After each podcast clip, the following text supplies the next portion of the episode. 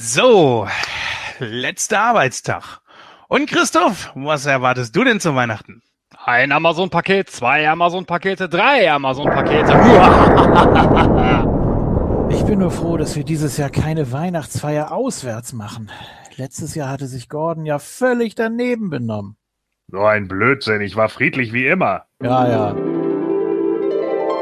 Sag mal, kannst du dich richtig essen? Die Hälfte der Spaghetti hängen in deinen Haaren. Der Tisch sieht aus wie Sau und dein Mund ist völlig verschmiert. Keine Tischmanieren oder wie? Da wird einem ja schon schlecht beim Zusehen. Widerlicher Drecksbeutel. Kannst du mal damit aufhören, das Kind so anzubrüllen? Nun, ich werde mir wie jedes Jahr an Heiligabend die Weihnachtsgeschichte ansehen. ich bin der Geist der vergangenen Weihnacht und du, Gordon, warst ein wirklich böser Mensch. Fresse! Au! Naja, ich trage an Heiligabend immer eine kleine Geschichte vor. Letztes Jahr hatte meine Familie wirklich Spaß dabei. Echt? Äh, weißt du die noch? Äh, nein, bitte nicht. Klar, also, die Geschichte beginnt an einem stürmischen Adventstag inmitten eines frostigen Dezembertages. In einer Schneelandschaft kam ein Wanderer aus dem Wald. Sein Gesicht eisig und die Massen aufgestaut im Schnee Und am Ende hatte er es geschafft, das Weihnachtsfest zu retten. Und? War doch eine wirklich nette Geschichte, oder? Äh, äh, was? Ja, ja. Oh, fuck. Wie spät ist es?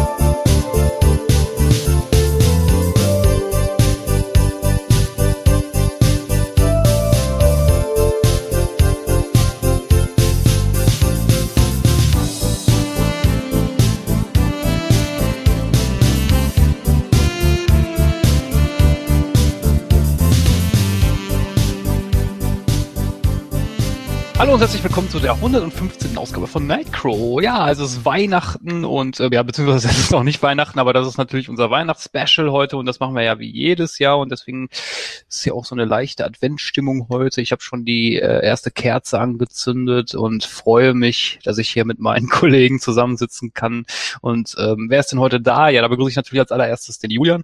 Ja, frohe Weihnachten schon mal so vorab.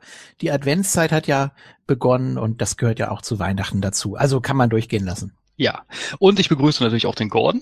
Ja, hallo, na, wie geht's? Ich will mir nicht wieder irgendeine dumme Geschichte von Jens anhören oder brich ihn schnellstmöglich. Alles klar, mache ich. Und äh, der Gordon hat gerade erwähnt, der Jens ist natürlich auch hier. Na gut, dann singe ich. Put a little love in your heart. Schnauze. So, ja, okay, wir haben oh, ich, ich mag den Film gerade noch weniger als vorher. ich mag's, äh, ich finde, boah, ich weiß nicht. Also äh, der Gordon kritisiert das ja immer, der sagt immer, man dann hör es nicht oder so. Ne? Das ist nur bei mir auf der Arbeit immer schwierig, weil bei uns ja immer das Radio so durchgehend durchläuft und ich höre in einer Tour immer nur Last Christmas. Ach so, wie unser Intro, ja? Unser Weihnachts Ja, ja, ja, ja, das ist oh, furchtbar. Und das ja. Problem ist, da kannst du, da kannst du dich nicht davon frei, also frei machen, irgendwie, weil die Scheiße einfach läuft. Also für mich muss ich gestehen, ist äh, Last Christmas gar nicht so der Lieblingssong. Bei mir ist es eher so äh, ähm, It's Christmas Time von Band Aid. Der hat auch so einen nostalgischen Touch bei mir, weil der lief damals rauf und runter. Ja, aber das ist so, das, das ist so ein Lied zum Beispiel, das hängt da nicht so zum Hals raus irgendwie. Das Mhm. kann ich mir auch anhören. Aber bei Last Christmas wird ja irgendwie stündlich gespielt, habe ich so irgendwie den Eindruck. Oder hier das Lied von Melanie Thornton. Ich weiß gerade nicht, wie hieß es noch? Äh, Wonderful All About Dream. Christmas? ja, ja, ja, genau. Zu dieser Coca-Cola-Werbung auch. Das ist auch Holidays cool. Coming. Holidays are. Richtig. Stimmt. Ja. Oder von Queen, was auch immer äh, damals gespielt wurde, und zwar ähm, Thank God it's Everyone. Christmas. Ich höre mir ja immer zu Heaven in for der Everyone ist Adventszeit aber kein ein, Weihnachtslied. Das ist kein Weihnachtslied, ja aber es ist so schön, entschuldige, dass ich dich da unterbreche, aber es ist trotzdem schön und es passt für mich irgendwie dahin. Es gibt da tatsächlich von Queen ein Weihnachtslied, aber ich finde irgendwie Heaven for Everyone ist irgendwie, irgendwie besser. Weil es fängt ja auch schon irgendwie so, ich sag mal, stimmungsvoll an, so This could be heaven und dann so im Hintergrund, äh, wenn die ganzen musikalischen Elemente einsetzen. Ich finde, das hat irgendwas. Es muss ja nicht unbedingt immer dafür nur gemacht sein. Also, ja, sorry. Also, äh, Die Hard ist auch kein Weihnachtsfilm und äh, Was? was? Was? Gilt an Weihnachten. Was stimmt mit euch nicht? Der eine mag Scrooge nicht, der andere behauptet, Die Hard ist kein Weihnachtsfilm. Muss hier wirklich lange mal um mich wüten. Ja. Die Junge. fiesen Zähne einschlagen, Junge. Ja, echt jetzt. Ja. Ja, ich höre mir ja immer zu Weihnachten, ähm, ich weiß nicht, ob ihr das kennt, von Helge Schneider, dieses Weihnachten bei Thunderfarts an. Kennt ihr das? Nee. Mhm. Das ist großartig. Ich find's mega lustig, immer noch. Müsst ihr mal bei, bei YouTube mal gucken. Also, das ist so, so eine Art Hörspiel, aber ich find's super geil. Ja, aber wo der, wo der Jens es gerade angesprochen hat, Weihnachtsfilme. Ähm, ja, gibt es so traditionelle Filme, die ihr euch immer so in der Adventszeit oder an Weihnachten anschaut, äh, Jens? Natürlich äh, die Kevin allein zu Hause Filme, ähm, den Film, den wir heute besprechen, natürlich. Oder auch ähm, ja so viele. Also der Grinch zum Beispiel mit Jim Carrey. Der neue läuft ja jetzt, der animierte, wo Otto den spricht. Den kann ich unbedingt nicht unbedingt empfehlen. Wir haben ihn geguckt. War relativ äh, langweilig. Und ja, kann ich nicht empfehlen. Er ist so Ah, eigentlich erwarte ich von so einem Film, dass er lustig ist. Er hat ein paar lustige Elemente, aber er ist auch ziemlich traurig. Und der Grinch ist, ich kann nicht so richtig nachvollziehen, warum der Weihnachten hasst. Und das ist, das ist ein Problem. Egal. Weil er der Grinch ist. Ja. Ja, ja, das reicht ja als Begründung. Richtig. Was anderes brauchen wir nicht. Steht so im Drehbuch. Ach so, Entschuldigung, ja. Man Äh, braucht das- nicht alles das- Background Story, New Nightmare on Elm Street. Das ist, das ist ein kind, eine Kindergeschichte. Da musst du doch jetzt nicht eine eigene Background-Story für den Grinch haben. Nein, das nicht. Aber ich sag mal, der mit Jim Carrey, der Film, der hatte einfach eine bessere Geschichte. Also, Findest du? ja, Ich fand den Film auch scheiße. Ich fand den auch nicht gut, aber ich kenne den neuen auch nicht. Also wenn der noch scheißer ist als der mit Jim Carrey, dann brauche ich den erst recht nicht gucken. Nee. Äh, aber um auf deine Eingangsfrage zurückzukommen, natürlich äh, Stipp langsam eins und zwei. Die beiden spielen ja an Weihnachten und äh, ist viel Schnee etc. Das passt alles schon. Viel Weihnachtsdeko überall aufgehängt und das sind so reine Actionfilme. Deswegen meinte ich das ja vorhin. Und ach, ich könnte noch etliche aufzählen. Äh, zum Beispiel um täglich grüßt das Murmeltier ist auch nicht unbedingt ein Weihnachtsfilm, aber es ist so ein Film, den ich mir schon ganz gerne an Weihnachten angucke. Also da gibt's eine Reihe an Filmen. Also die Geister, die ich rief, äh, der gehört für mich auch immer mit dazu äh, zu Weihnachten. Ansonsten natürlich der, der Klassiker Christmas Vacation äh, mit Chevy Chase. Äh, Oh ja, den guck der ist ich gut. eigentlich auch immer mal wieder. Ähm, ja, ansonsten, manchmal gibt's auch so Horrorfilme, ne? Äh, was weiß ich, irgendwie Black Christmas oder sowas kann man sich auch manchmal reinpfeifen. Also das kommt dann immer so drauf an.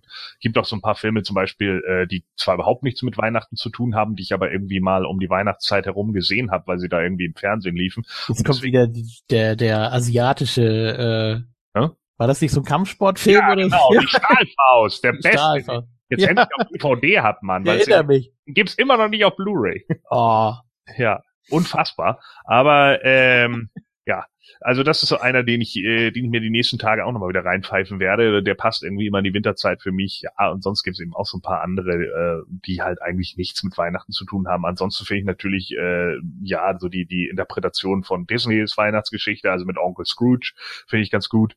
Äh, oder eben auch die Muppets Weihnachtsgeschichte. Also die kann, das sind auch so zwei, die man eigentlich immer wieder gucken kann, weil die ganz gut aufgemacht sind, so. Ja, mit dem Film verbindet mich irgendwie ein Fluch. Jedes Jahr nehmen wir uns das vor, den zu gucken. Ich habe ihn noch nie ganz gesehen. Und ja, irgendwie, wir haben ihn mal im Fernsehen gesehen, das war aber dann auch eher so das Ende schon und ah, irgendwie, ich weiß nicht warum. Es klappt nie. Wir nehmen es uns immer vor, es klappt nie. Also bei mir steht ja immer traditionell, ähm, klar, natürlich äh, Kevin allein zu Hause, aber nur den ersten Teil, der zweite, äh, den klammer ich immer so gerne aus. ähm, dann natürlich, äh, was ich mir auch immer jedes Jahr zu Weihnachten sehe, jetzt werden einige sagen, das ist doch kein Weihnachtsfilm, und zwar ist das Batman Returns. Äh, ja, das ist kein Weihnachtsfilm, der spielt aber an Weihnachten. Mhm.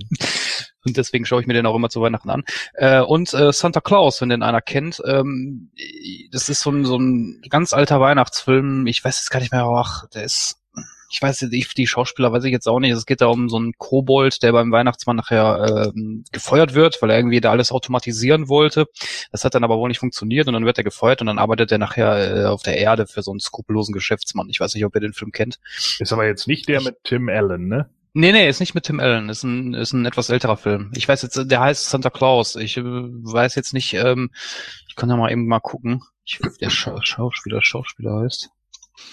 Aber ich habe damals mal ein Cover gesehen, das müsste von dem gewesen sein, denn ich habe auch einen von äh, Tim Allen eigentlich gesucht. Und ich weiß auch noch, äh, welchen äh, Film Jens immer super gerne an Weihnachten guckt. Santa Claus mit Muckis natürlich. Ja. Äh, David, David, David Huddleston hat da Santa Claus gespielt, aber der Schauspieler sagt mir jetzt eigentlich so gar nichts, obwohl er ziemlich viel gemacht hat. Ja. Der ist von 85, der Film. Wer, wer war der, äh, was sagtest du, wer war der? Äh, David Huddleston, der hat Santa Claus gespielt. Huddleston, das ist hier der, äh, der Chef aus zwei außer Rand und Band. Ah, ja, richtig. Das ist meine genau. Schule! ja, wie gesagt, den Film schaue ich mir immer, immer zu Weihnachten an. Äh, ich finde ich finde den super, auch gut gemacht. Und äh, noch ein Film, den ich mir ganz gerne anschaue, ist ähm, äh, wie heißt der jetzt? Jetzt komme ich auf den Namen nicht. Ähm, ach, hier mit was, was, was mit Chevy Chase, den der Gorn von erwähnt hatte, den schaue ich mir auch immer um die Weihnachtszeit an. Genau. Schöne Bescherung. Ja. Der hatte, der hatte mehrere Titel, ne? Der, der hatte mehrere um, Titel. Ich glaube auch, es weihnachtet schwer oder irgendein Scheiß. Oh Gott, ja, furchtbar. Kam auch noch mal irgendwann, ja. Aber deswegen, ich, ich nenne ihn einfach Christmas Vacation, weil er im Original so heißt. Und, und äh, Hilfes weihnachtet sehr, glaube ich, hieß er auf Deutsch oder ja. sowas. Das ist ja eben National Lampoons Christmas Vacation, weil er halt in die Vacation äh, äh, Story gehört, so, also die schrillen Vier auf Achse oder wie auch immer. Äh, und deswegen, ich benenne die da einfach, weil die, weil die äh, alle zur Vacation-Sache gehören, so. Deswegen. Ja, das gleiche Problem hast du ja in Deutschland mit diesen Vermächtnisfilmen, ne? Das Vermächtnis des geheimen Buches und das Vermächtnis der Tempelritter. Da sage ich dann auch immer National Treasure. Kann kaum einer was mit anfangen, aber es ist, du brauchst einfach irgendwie einen Dachnamen, irgendwo, wo das drunter läuft. Finde ich dann auch ja, immer doof. Vor allen Dingen, ja eben, äh, weil teilweise machen dann die, die, die Titel machen überhaupt gar keinen Sinn und bei, äh, bei den Amis ist es halt vollkommen eindeutig, dass die alle zusammengehören. Ne? Es ist Vacation, European Vacation, Christmas Vacation, Las Vegas Vacation, so. Also, da, da siehst du halt, dass es eine Reihe einfach ist, so. Und das, ja, weiß ich nicht. Das fällt bei uns dann immer mit diesen total geilen Titeln dann irgendwie weg. Weil dann sind's die Schrillen vier auf Achse und dann sind's die Schrillen vier in Las Vegas, aber dazwischen heißt es Hilfe, die Amis kommen. Was soll denn das? ja, aber wie dumm sind denn diese Titel immer so? Ja, grob übersetzt. Also. Aber sehr grob übersetzt. Ja. Ne, European Vacation, Hilfe, die Amis kommen. Ja, nee, alles klar. Gut. Sag mal, äh, Julian, ähm, bei dir äh, zu Weihnachten steht immer Rare, Rare Exports auf dem Programm, ne? Äh, wir hatten mal diese Liste, weil ich überlege jetzt gerade, war das vor zwei Jahren? Die Top 5 Filme, die wir zu Weihnachten gucken, aber die nicht unbedingt was mit Weihnachten zu tun haben müssen. Ähm, ja, es, es, es wiederholt sich. Manchmal kommen welche dazu, manchmal fallen welche weg. Ähm, wir haben, war das letztes Jahr oder vorletztes Jahr, äh, den kleinen Lord geguckt, aber nicht die neue Version mit Alec Guinness, sondern die alte aus den 30ern. Finde ich schöner, ehrlich gesagt. Ähm, ja, ansonsten, Amadeus muss jedes Jahr sein. Königreich für ein Lama, äh, dann natürlich Muppets Weihnachtsgeschichte und die Muppets feiern Weihnachten, den gern Heiligabend. Ähm, ja, die ersten beiden stirb langsam natürlich, Wild Christmas, äh, Gremlins und ist auch kein Weihnachtsfilm, aber ein Thanksgiving-Film hatte ich auch damals in der Liste drin, ein Ticket für zwei. Ja. ja ähm, Jens, warum hast du eigentlich Rare Exports erwähnt? Was ist denn das? Ich dachte, das ist eine Kategorie. das ist ein Film. Das ist 2010, meine ich. Aha. Das ist ähm, der erste Weihnachtsfilm, den wir jemals rezensiert haben, sofern er Ah. überhaupt noch da ist. Ich weiß gar nicht, ob wir den schon mittlerweile ersetzt haben in der Folge. Könnte sein, weiß ich nicht. Aber das ist äh, so ein schöner Film. Ja. Also Dann können wir den ja noch mal gucken. Da, Äh, da nee, gucke das- ich lieber Santa Claus mit Muckis nochmal. Sehr gut. Das eine Mal hat mir gereicht. Also abgemacht. so abgemacht. Ja, natürlich noch eine Frage, die man natürlich nicht vergessen darf, äh, die man eigentlich immer traditionell an Weihnachten stellt. Ähm, wie sieht das denn bei euch überhaupt aus, so Heiligabend? Ähm, was, was macht ihr da? Was, was, was habt ihr schon Geschenke beisammen? Also was halt alles so dazugehört, äh, Julian. Ja, Geschenke habe ich jetzt noch nichts, aber ich habe schon äh, sehr konkrete Ideen. Mal gucken, ob sich das alles so umsetzen lässt. Ansonsten feiern wir wieder in der Familie, bei meinem Onkel, Tante, Cousine, ja, kommen alle zusammen. Also, Also, beim, beim, Entschuldigung, wolltest du noch was sagen? nö, ist also kein großer Kreis, aber so, ja, 10 bis 15 Leute werden das schon sein. Also beim Gordon weiß ich's ja, der hat's ja mal gesagt, also du kaufst immer so Sachen, so wenn du was siehst, so während, während äh, das ganze Jahr über, ne? Und dann, äh, wenn du sagst, okay, ja, das, das äh, kann derjenige gebrauchen und dann kaufst du das direkt schon, ne? Ja.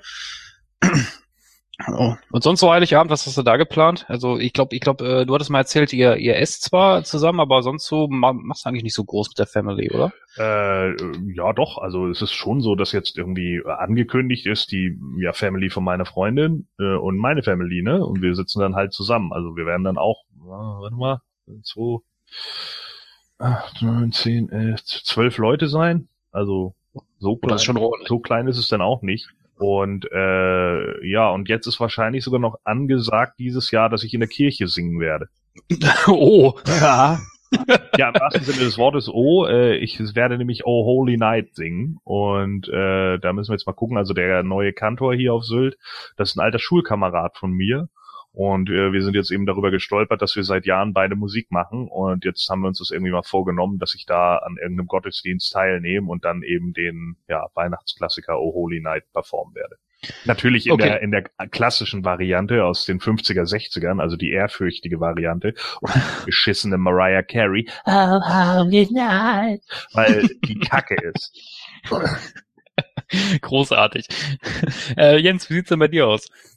Nur ganz traditionell mit der Familie, ne, mit meiner Mutter, mit meinen, meiner Frau natürlich und meinen Schwiegereltern. Mal gucken, ob meine Schwägerin noch mit dabei ist. Dieses Jahr wird sogar ein Geschenk für meine Mutter geben, das ich hier leider noch nicht sagen kann. Ich weiß nicht, ob sie hier reinhört.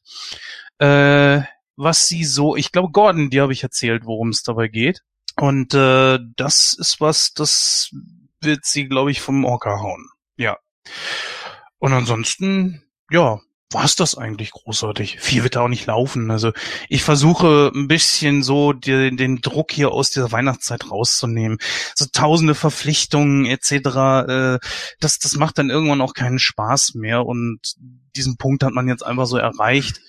Und deswegen sage ich mir, okay, ich entschlag das Ganze jetzt mal. Hier Weihnachtsfeier, da Weihnachtsfeier. Nee, komm, das. Ich mache bei euch nichts anderes als wie äh, sonst auch. Viele Leute sehe ich dann auch zigmal und äh, das, das muss dann auch nicht sein. Dann, ähm, nee. Also, ja. Und Silvester habe ich mich auch rausgezogen. Kommst hierhin, kommst dahin. Nein. Äh, ich möchte ein bisschen meine Ruhe haben. So haben wir dann einen kleinen Mini-Urlaub gebucht und werden dann Silvester in Österreich verbringen. Ja, bei mir ist es ja jedes immer das Gleiche eigentlich, weil, äh, ja, also ich will jetzt nicht so sehr ins Detail gehen, aber meine Familie ist ein bisschen zerstritten. Das heißt, äh, bei uns ist Weihnachten ein bisschen aufgesplittet. Äh, ich bin immer traditionell eigentlich erst bei meinen Großeltern, beziehungsweise wir haben das früher immer an Heiligabend gemacht. Ähm, das geht aber nicht mehr, seitdem ich jetzt äh, nicht mehr in Duisburg wohne, ähm, weil ich habe ja kein Auto. Ich bin ja auf Bus und Bahn angewiesen und dann Heiligabend mit Bus und Bahn fahren ist ein bisschen schwierig. Ähm, deswegen machen wir das eine Woche vorher. da gibt's dann immer traditionell Fondue. Und am zweiten Weihnachtsfeiertag bin ich dann bei meinem, bei meinem Papa und äh, ja, da gibt's dann halt auch das traditionelle Weihnachtsessen, äh, Rotkohl, Gänse und Klöße.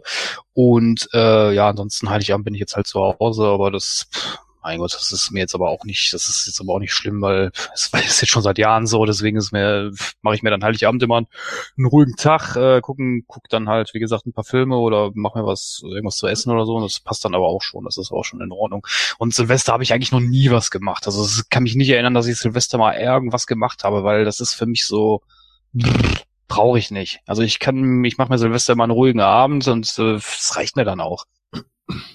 Ich auch nicht.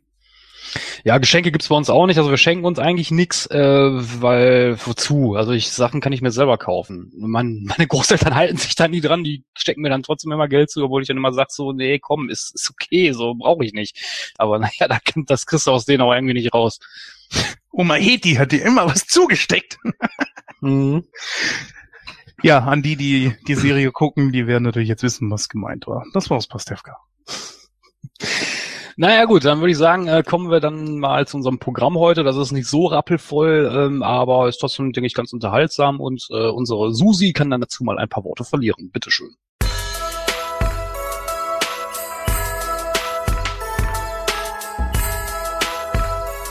Und wieder einmal ist es an der Zeit, die Tannenbäume zu fällen und die bunten Kugeln und das Lametta aus dem Schrank zu holen. Richtig, es ist Weihnachtszeit. Und damit wieder einmal an der Zeit, sich einen neuen und tollen Film mit dem Fest der Liebe als Hauptthema rauszusuchen. Dieses Mal hat sich das Team von Nightcrow einen Klassiker mit Bill Murray in der Hauptrolle ausgesucht. In Die Geister, die ich rief, muss sich der Fernsehmogul Frank Cross mit drei eigensinnigen Geistern herumschlagen, welche ihm seine Vergangenheit, die Gegenwart und die Zukunft zeigen.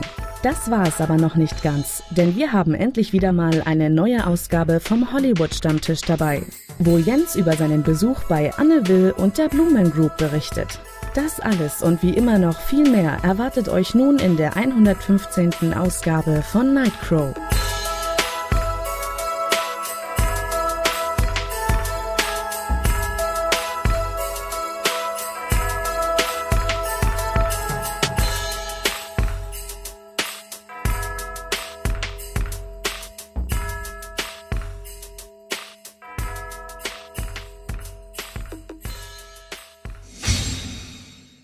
Ja, dann kommen wir jetzt zu unserem Hollywood-Stammtisch. Den hatten wir schon lange nicht mehr im Programm. Und ähm, da möchte der Jens nämlich was erzählen. Jens, ähm, du wolltest irgendwas mit Anne Will erzählen, habe ich so eine Erinnerung. Ja, äh, ich werde das auch versuchen, sehr kurz zu machen, weil ihr das, ihr wart ja nicht da und so weiter. Aber ihr könnt trotzdem ein bisschen was sagen. Also ich war jetzt in Berlin, ich habe mir dort äh, ein paar Shows angeguckt, zwei davon äh, wollte ich gerne mal kurz erwähnen, weil es auch natürlich ein bisschen so in unser Konzept passt. Das eine war Anne Will, und das andere war äh, die Blumen Group. Ja, Blumen Group hatte ich keine großen Erwartungen dran. Ich kannte sie aus dem Fernsehen und so weiter. Und dementsprechend war ich unglaublich positiv überrascht, als ich dann äh, rauskam. Also das ist ja einfach nur, dass sich Leute blau anmalen, kein bisschen Text haben und irgendwelche Aneinanderreihungen von unsinnigen Sachen wie Musik oder oder irgendwelche kleinen Sketche oder so machen und äh, ja, daraus besteht das Programm der Blumen Group mit ziemlich viel Effekten, äh, Lasershow und was weiß ich alles. Also je nachdem, was die dann da so geplant haben. Das ist ja scheinbar auch nicht immer dasselbe. Aber das, was am coolsten einfach ist, ist diese Interaktion der drei da miteinander. Sie wirken ja wie so, ich sag mal, total verpeilte Aliens, keine Ahnung. Und jedes Mal, wenn da, da irgendwas ist, keine Ahnung, ihre Nummer ist gerade fertig und dann stellt da so, so ein äh, Gehilfe da irgendwas auf die Bühne, gucken die sich erstmal untereinander an, so, hä, hä, äh, hä, was ist jetzt los? So dieses total verpeilte. Und das wird auch noch am 20. Mal irgendwie nicht langweilig. Und das war schon cool gemacht. Also wie gesagt, ich war sehr überrascht. Nur für den Preis, finde ich, hätte es ein bisschen länger gehen können. Hat von euch einer schon mal die Blumen Group gesehen? Nur einzelne Auftritte. Ich glaube TV Total einmal und dann war eine etwas längere Show nochmal im Fernsehen, aber es spricht mich nicht an. Ja, im Fernsehen, aber noch nicht live. Also. Nein. Nee, live ist auch nochmal ganz was anderes. Live habe ich die auch noch nie gesehen. Ich glaube, ich glaube, ich habe Was die hat das auch. denn gekostet? Für wie viel Zeit? Äh, Zeit waren ungefähr anderthalb Stunden und das, was es gekostet hat, äh, warte mal, ähm, kurz eben, Ramona, was hat nochmal eine Blumen Group gekostet? Hey, Frau. Ja, das ist live, meine Damen und Herren. Okay, ja. Genau, ja, ich habe kurz mal eben meine Frau nochmal gefragt und sie meinte zwischen 80 und 90 Euro ungefähr. Ich denke, die heißt Lara. ja, ne? Äh, ja, genau, das Oh Gott. ungefähr. Und dafür finde ich das schon ein bisschen, also das ist ein Euro pro Minute ungefähr, kann man sagen. Und das fand ich dann in dem Fall schon ein bisschen heftig. Aber trotzdem, naja, gut, äh, so oft bist du nicht in Berlin und dementsprechend Gott war das ganz okay. Oh. Ja, und vor allen Dingen für Konzerte und etc. zahlst du ungefähr das Gleiche, ne? Also Ja. das ist jetzt ist jetzt nicht so ein horrender Preis, als dass ich jetzt sagen würde, okay, äh, das ist gar nicht vertretbar. Und vor allen Dingen muss man auch sagen, dass die Show mal was ganz anderes ist, als wie irgendwie eine Stand-up-Comedian-Show oder sowas, wo ich ja auch schon bei einigen war. Und wie gesagt, alleine nur, wie die, die sich dann da angucken, immer dieses total verpeilte, so, hä, wa- was, was? Da, es mag sich, das kann man jetzt so nicht rüberbringen, aber ich fand's unheimlich lustig.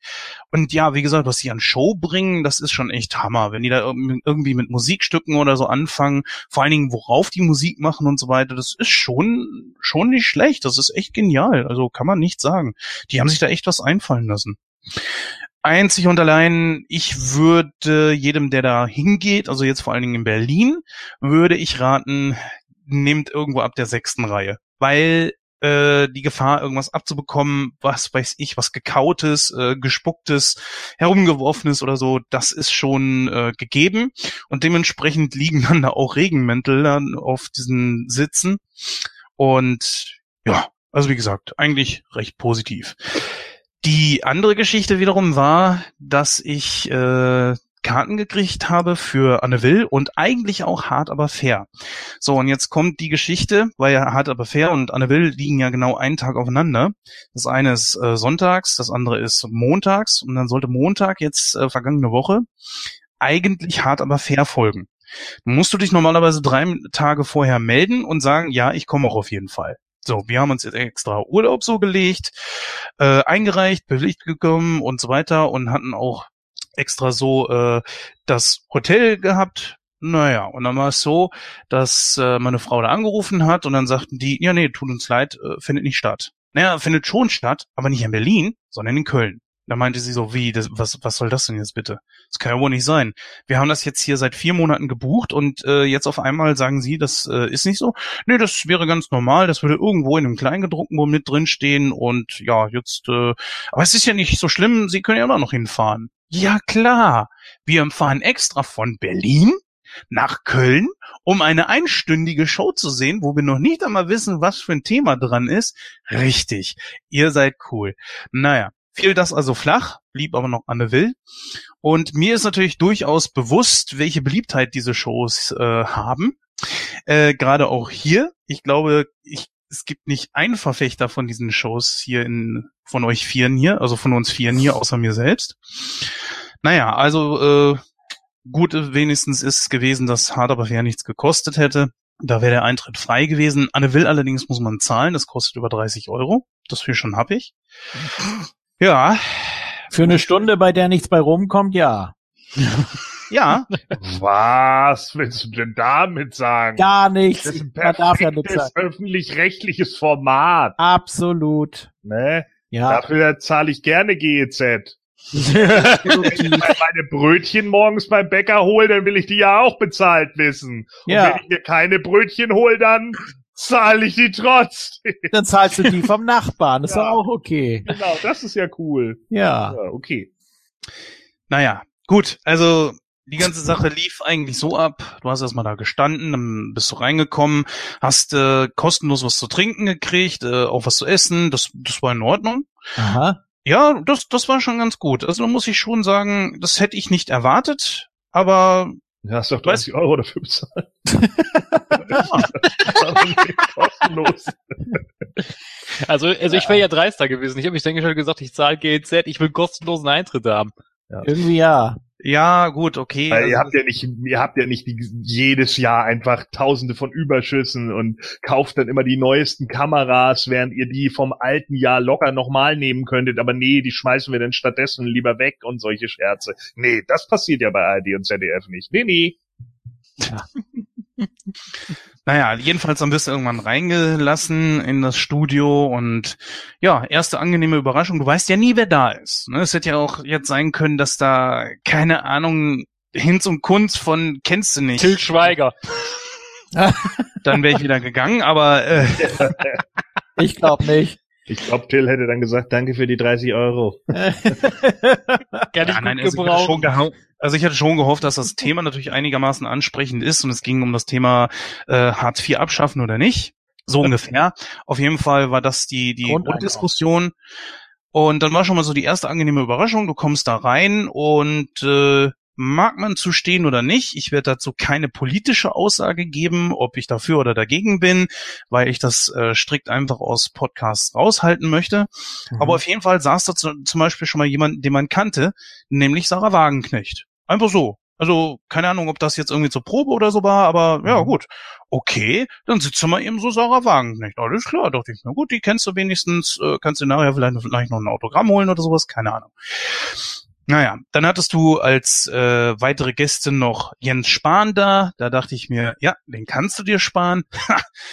aber auch mal ein Wortwitz. nee. Ähm, nee. Und dann war noch der Klingbeil von der SPD dort. Und äh, zwei, ich, irgend so, ein- so ein, zwei Leute, die ich nicht kenne. Wie sagtest du so schön, Julian? Äh, Zwei Jobber, ja. ja, Äh, Wrestling. Over. genau, ja. Ja, der eine hat ja, also ich habe die Sendung gesehen tatsächlich. Äh, der eine hat ja ähm, so ein Unternehmen gegründet, so ein Start-up. Äh, mein Grundeinkommen heißt das, ne? Und äh, Mhm. ja, ganz komische Geschichte. Die andere weiß ich gar nicht. Die hat sehr wenig gesagt. Das war, glaube ich, auch eine Journalistin oder Autorin und äh, ja, ich weiß nicht, die hat mehr so äh, Parolen losgelassen. Ne? Also die war ja für die radikale Seite so, so nach dem Motto, ja, äh, da muss man sich ja nicht drüber aufregen, wenn Hartz IV auch mal missbraucht wird und so. Fand ich ganz interessant. Ähm, Jens Spahn fand ich ziemlich überzeugend, muss ich sagen. Der ist irgendwie in der falschen Partei. Ich hätte ihn jetzt eher so in die FDP gesteckt, mal so auf Probe für ein halbes Jahr oder so. Ja, gut, und die Wagenknecht, die, die, die macht im Moment das, was sie immer macht. Die schwimmt immer so ein bisschen hin und her, hat sich von ihrer Partei irgendwie abgesondert, würde am liebsten auch was anderes sagen, als sie es dann letztendlich tut. Ja, war eine unterhaltsame Runde. Also die Stunde ging schnell rum und Anne Will kann ich immer noch nicht leiden. Aber wie war denn so dein Live-Eindruck? Äh, sehr professionell. Also die zeigen immer diese Warte, eine Einstellung. Frage, eine Frage, eine Ja. Frage habe ich kurz, bevor du loslegst. Also, habt ihr so Applausschilder gehabt? Nein. Äh, ich kann ja mal kurz ein bisschen weiter erzählen, weil die Fragen dürften sich dann eigentlich, glaube ich, auch erübrigen. Also erstmal hast du da vorne jemanden gehabt, bevor es richtig losging, der einem so ein bisschen erzählt hat, wie die Show losgeht und äh, was man machen darf, was man soll und so weiter. Wir hatten aber auch damit gerechnet, dass tatsächlich so diese äh, Lichter irgendwo aufblinken, so jetzt Applaus oder so. Nein, du konntest Applaus geben, wann du wolltest. Das war egal. Es war nur wünschenswert, wenn sie halt äh, wenn die Show losgeht und am Schluss. Aber ganz ehrlich, das finde ich okay. Und ansonsten war nirgends irgendwo einer, der einem versucht hat zu animieren oder sonst irgendwas. Er meinte halt eben auch scherzeshalber so, ja, äh, geben Sie Frau Will nochmal einen richtig kräftigen Applaus etc. pp. Dann hat sie sich kurz ein bisschen vorgestellt und äh, so ein bisschen Quatsch da geredet. Ja, Ja, das haben Und wir ja dann- gesehen. ja, ja, genau. nein, nein, nein, nein, nicht, nicht vor der Kamera. Ach, off-air auch noch. Na gut. Und die wissen auf die Sekunde genau, wie lange sie senden können und genau so lang ging die Show dann auch, genau 59 Minuten und 59 Sekunden und danach war es auch vorbei. So, jetzt äh, die Sache, was mich ein bisschen gestört hat und was ich echt kacke finde und zwar richtig scheiße und das muss ich auch anprangern und zwar, es gab nicht einmal die Möglichkeit, sich irgendwie mit den Leuten großartig zu unterhalten. Nicht mal, dass man sagt oder so, hier ist äh, Ihren Spahn, hier ist Frau Will, hier ist Frau Wagenknecht, die anderen kenne ich gar nicht, den Klingenball von mir aus ja auch, von mir aus auch. Äh, mit den Vieren oder so werden ein Autogramm will. Ich meine, egal ob ihr es haben wollt oder nicht, vollkommen scheißegal. Aber dass man wenigstens sagt, so, die Möglichkeit, nichts. Die haben sich, äh, die Gäste haben sich sofort verpisst nach hinten, und zwar alle. Dann hat sich die Wilder nochmal kurz hingestellt, hat gesagt, ja, vielen Dank und bla und kommen Sie bald wieder, wie auch immer. Und das war's. Ja. Und das fand ich extrem scheiße. Vom äh, Inhaltlichen her wusstest du natürlich vorher nicht so richtig, was äh, kommt. Es wurde was gerüchtet im Internet, aber es war eigentlich so ganz genau mein Thema. Da ich ja mal Bäcker gelernt habe und auch ein Bäcker Stimmt. dort Auch noch. zugegen war. Ja. Ja, genau. Äh, ja, konnte ich nur ganz oft mit dem Kopf schütteln. Wer möchte, kann sich die Sendung ja gerne mal angucken. Also das Beste von allem ist, ich bin eigentlich nie im Bild. Und das hm. äh, sollte, glaube ich, das Beste an der Sendung sein. Nein, jetzt aber ähm, war auf jeden Fall mal eine Erfahrung wert und bereut habe ich es nicht. Ja. Äh, eines muss ich an Berlin allerdings noch mal lobend erwähnen, und zwar waren wir auch am Reichstag. Und da hätte ich echt gedacht, das kostet Geld. Nein, es kostet kein Geld. Man muss sich nur vorher anmelden, entweder über Internet oder halt äh, vor Ort für so einen Spontanbesuch. Ja, und dann wirst du halt gefilzt und dann kannst du rein. Und innen drin kriegst du äh, so eine quasi Führung, kriegst du so ein kannst du so ein Teil halt ausleihen, was über Sensoren irgendwann dann abgespielt wird. Dann hast du so ein kleines Mini-Headset und je nachdem, wo du dich da in dieser Kuppel befindest, äh, hörst du dann verschiedene äh, Stimmen, die dir dann sagen, ach, jetzt sehen sie auf das und das und das und das und das ist da passiert und so weiter. Das wähle fand ich ziemlich die cool. Grünen, wähle die Grünen. ja, eine also politische ja, also, Äußerung, die ich niemals treffen wollte, aber das kann ich auf jeden Fall sagen, die werde ich niemals wählen. Also ich glaube, wenn du, wenn du die Wagenknecht um Autogramm gebeten hättest, hätte sie gesagt 10 Euro. Äh, keine Ahnung, weiß ich nicht, aber äh, man muss schon sagen, Netto. also putzt sich schon sehr raus. Äh, das muss man schon sagen. Äh, Jens Spahn wirkte auch sehr locker und so, das, das der Klingenbeil, ja, alles okay, kann man nichts gegen sagen. Die Stimmung war ganz gut, aber ich finde, man sollte sich da einfach mal selber ein Bild von machen. Und wenn man da nicht hin will und sagt, man ist aber jetzt irgendwie dann und dann in Berlin, dann kann man ja zum Beispiel zu hart aber fair gehen, wenn man darauf Bock hat und äh, da, wie gesagt, ist der Eintritt halt eben kostenlos.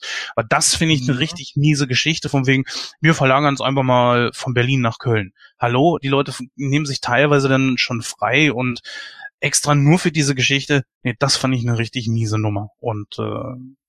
Bei so Hart aber fair sitzt du ja auch hinter Glas, zumindest die ersten Reihen, was ich auch immer besonders witzig finde. Ja, falls man da also irgendwie den Plasberg mal ans Leder will, dann äh, musst du dir was einfallen lassen. Ja. das war mein kleiner Exkurs und für jeden, der da schon mal da war, der kann ja gerne mal äh, seine Erfahrungen dann auch in die Kommentare schreiben. Dafür zahlen sie Gebühren, meine Damen und Herren. Ja, weiß ich nicht. Also ich finde diese, ich weiß nicht, diese Politshows, ich will, man, da sitzt ein Mutant nach dem anderen und erzählt die gleiche Scheiße immer, wo du dir immer so denkst, so, ja, ist doch so. Ich meine, äh, weiß ich nicht, da kommt nichts bei rum. Äh, alle, die, ein vernünftiger Dialog findet da nie statt, weil die alle immer so festgefahren in ihrer Meinung sind. Aber das ist ja auch im Bundestag so, was ich ja auch äh, kritisiere. Die, ich gucke mir ja ab und an mal Debatten im Bundestag an und das ist immer das Gleiche, wo ich mir immer so denke, können, äh, die Leute hören nicht zu, die, die reden, quatschen ständig da rein, die, da führt, die führen keinen vernünftigen Dialog miteinander, wo man vielleicht mal sagen könnte, ja, in dem Punkt haben sie recht, aber sowas kommt überhaupt nicht. Das finde ich, oh, das finde ich so ätzend, ey. Nee, die, die sagen immer, da bin ich völlig bei ihnen. Nee, aber da hast du recht, es, es wird immer so unterbrochen auch und es, es, es wird kein richtiger Dialog auch gefördert. Also bei der Will ist das so, die grätscht immer rein. Das sagt tun immer, sie alle. ah, ich will jetzt noch mal hier bei dem Thema bleiben und dazu kommen wir gleich und dann handeln wir das in 30 Sekunden ab, weil dann die Sendung vorbei ist. Finde ich auch immer blöd. Äh, die Maischberger ist noch schlimmer. Hm. Äh, die hat das, kann man jetzt sagen, die hat das sehr gut drauf, dass sie wirklich jede Diskussion unterbindet, aber im Keim erstickt. Und äh, ja, der Plasberg, der weiß ich nicht, der hört sowieso nie zu, der versteht das auch alles gar nicht, was die Leute da sagen. der wartet einfach immer nur auf den richtigen Moment, bis er endlich den dämlichen Touchscreen drücken kann. Und dann geht er rüber zu der Büscher und sagt, na, gibt's wieder Feedback, hier hast du schön gefiltert, da von den zwei Prozent, die noch irgendwas Positives beitragen können. Das ist aber schön. Und ach, dann gibt's ja noch den Faktencheck und dann freut er sich und dann schüttelt er nochmal allen die Hand und ja, mein Gott, der ist harmlos. Ein bisschen doof, aber harmlos. Naja, und sonst, weiß nicht. Die, die Illner ist noch ganz okay. Ja, aber es stimmt. Und was, was ich auch immer so scheiße finde bei diesen Politshows, ich meine, die Parteien, die, die geben sich immer gegenseitig die Schuld für irgendwas. Immer dann, ja, das hat aber die, FP, äh, die, die SPD gemacht. Ja, nee, da war aber die CDU dran schuld. Das ist doch scheißegal. Könnt ihr mal darüber sachlich diskutieren? Nee, ja gut, das ist aber schon immer so gewesen. Also seitdem ich irgendwo was mit Politik äh, geguckt habe, und ich bin ja auch noch, wie wir vorhin festgestellt haben, ein bisschen älter als ihr, das war schon immer so. Schon immer. Naja, Und- das stimmt nicht. Nein, nein, nein, das stimmt nicht. Schau, schau dir mal alte Bundestagsdebatten an, so aus den 60ern, 70ern. Also das war schon ein ganz anderes Niveau. Ja, weil man da ja auch noch was aufbauen musste. Das war halt was ganz anderes. Da musste man ja e- einfach anfangen, irgendwie Deutschland wieder aus Trümmern zu errichten und da musste man viel mehr zusammenarbeiten. Das muss man doch heute alles gar nicht mehr. Ihr macht den Fehler, dass ihr immer noch glaubt, Politik sei zielorientiert. Das Nein. ist sie aber nicht. So, und deswegen spielen da auch solche Spacken wie Anne Will voll rein, weil das einfach so eine typische Third-Wave-Journalistin ist, Mann.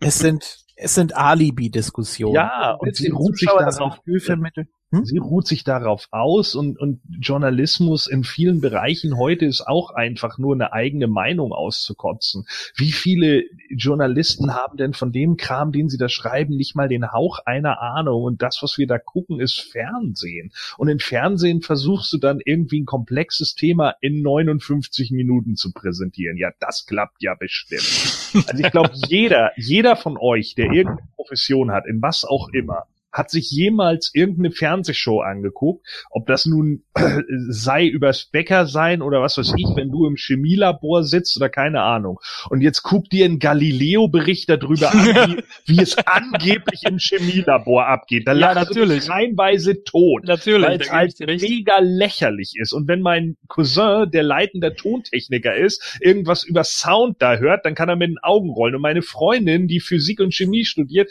die rollt mit den Augen, wenn sie versuchen, irgendwas Physikalisches in 45 Minuten zu erklären, was man so nicht erklären kann. Genauso wie ich mit den Augen rolle, wenn Frontal 21 versucht, medienpädagogische Konzepte in 30 Minuten zu verpacken. Das schaffen die alle nicht. Tja, Ja, das stimmt schon. Das ist immer so, ja, so Oberflächen, Ja. Oberflächlichkeit, ne? Das, Fernsehen ja, ist das stimmt schon. tot. Fernsehen ist tot. Und das kannst du ja anhand der jetzigen Kim und Jim Studien auch sehen. Wenn du guckst, wo die, wo die Jugendlichen vor acht Jahren noch standen, da hieß es, guckst du mindestens einmal täglich Fernsehen, 99 Prozent. Und mittlerweile ist es bei 69. In acht Jahren 30 Prozent abgenommen, weil die meisten kein Fernsehen mehr gucken, weil alles über online geht, alles Mediatheken. Unser typisches Fernsehen, das wir jetzt haben, das stirbt aus. Das ist vorbei. Und das ist auch gut so, weil das nur noch eine Abwärtsspirale ist. Nicht nur neben dieser Kacke wie Anne will, auch mit dem ganzen anderen Müll wie Big Brother. Das muss alles weg. Das ist doch alles Mist. Ja, das stimmt schon. Ich gucke, ich gucke ja um selber auch jetzt schon. 30 Euro. Ich, ich gucke ja auch, auch schon seit, ich glaube seit, boah, seit drei Jahren oder so gucke ich bestimmt auch schon kein Fernsehen mehr. Weil erstmal läuft da nur, läuft nur Dreck. Es läuft wirklich nur Dreck. Und äh, weiß ich nicht, so, ich kann mir, dann kann ich mir, gucke ich mir lieber einen Fil Film an, den ich zu Hause auf Blu-ray hab, oder ich gucke mir bei YouTube irgendwas Ja. an, was ich da interessant finde. Ja, das brauche ich, brauche ich den Scheiß doch nicht. Nee. Und vor allen Dingen, du musst dich nicht mehr an Zeiten halten und gar nichts. Das ist ein ver veraltetes System. Und ganz ehrlich, Jens, da hättest du deine 30 Euro lieber in eine weitere Evelyn von Loyal Subjects investieren können, die dann auch nicht ankommt. Ja, aber trotzdem finde ich solche Shows schon gar nicht so unwichtig aus dem einfachen Grund heraus. Da, ja, da entlarven sich die Leute aber dann teilweise auch mal, ne? Zum Beispiel die AfD. Ich meine, wenn nicht ganz verkalkt ist, der, der sieht doch, wie die sich selber entlarven, was sie da teilweise für einen Müll dann auch dann ablassen und so weiter. Und vor allen Dingen auch, wie viele da draußen sind immer noch der Meinung, du bist bei einer Partei, dann bist du, sind alle bei dieser Partei auch derselben Meinung. Schwachsinn. Das ist völliger Quatsch. Das, zum Beispiel, nehmen wir den Migrationspakt, wollen wir gar nicht drüber diskutieren, ob man dafür ist oder dagegen. Aber stellt, stellt euch mal vor, es gibt ganze Ortsvereine, die gegen den Migrationspakt sind. So. Und nur wenn ihr, was weiß ich, zum Beispiel bei eurer ortsansässigen äh, CDU anruft, wissen die noch nicht, was, was ne, ne, der Migrationspakt überhaupt ist. Ja. Die machen nämlich nur Ja. Regionalpolitik und nicht Ja. Bundes.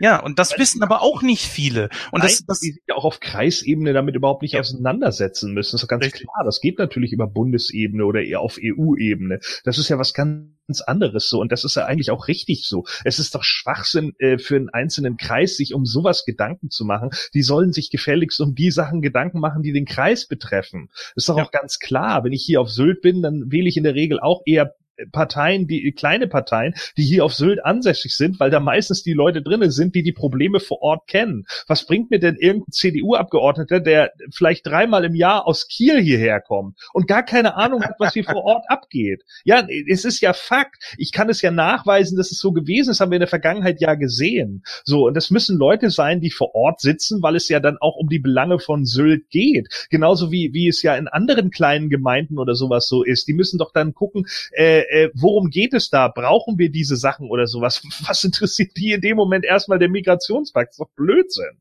Richtig.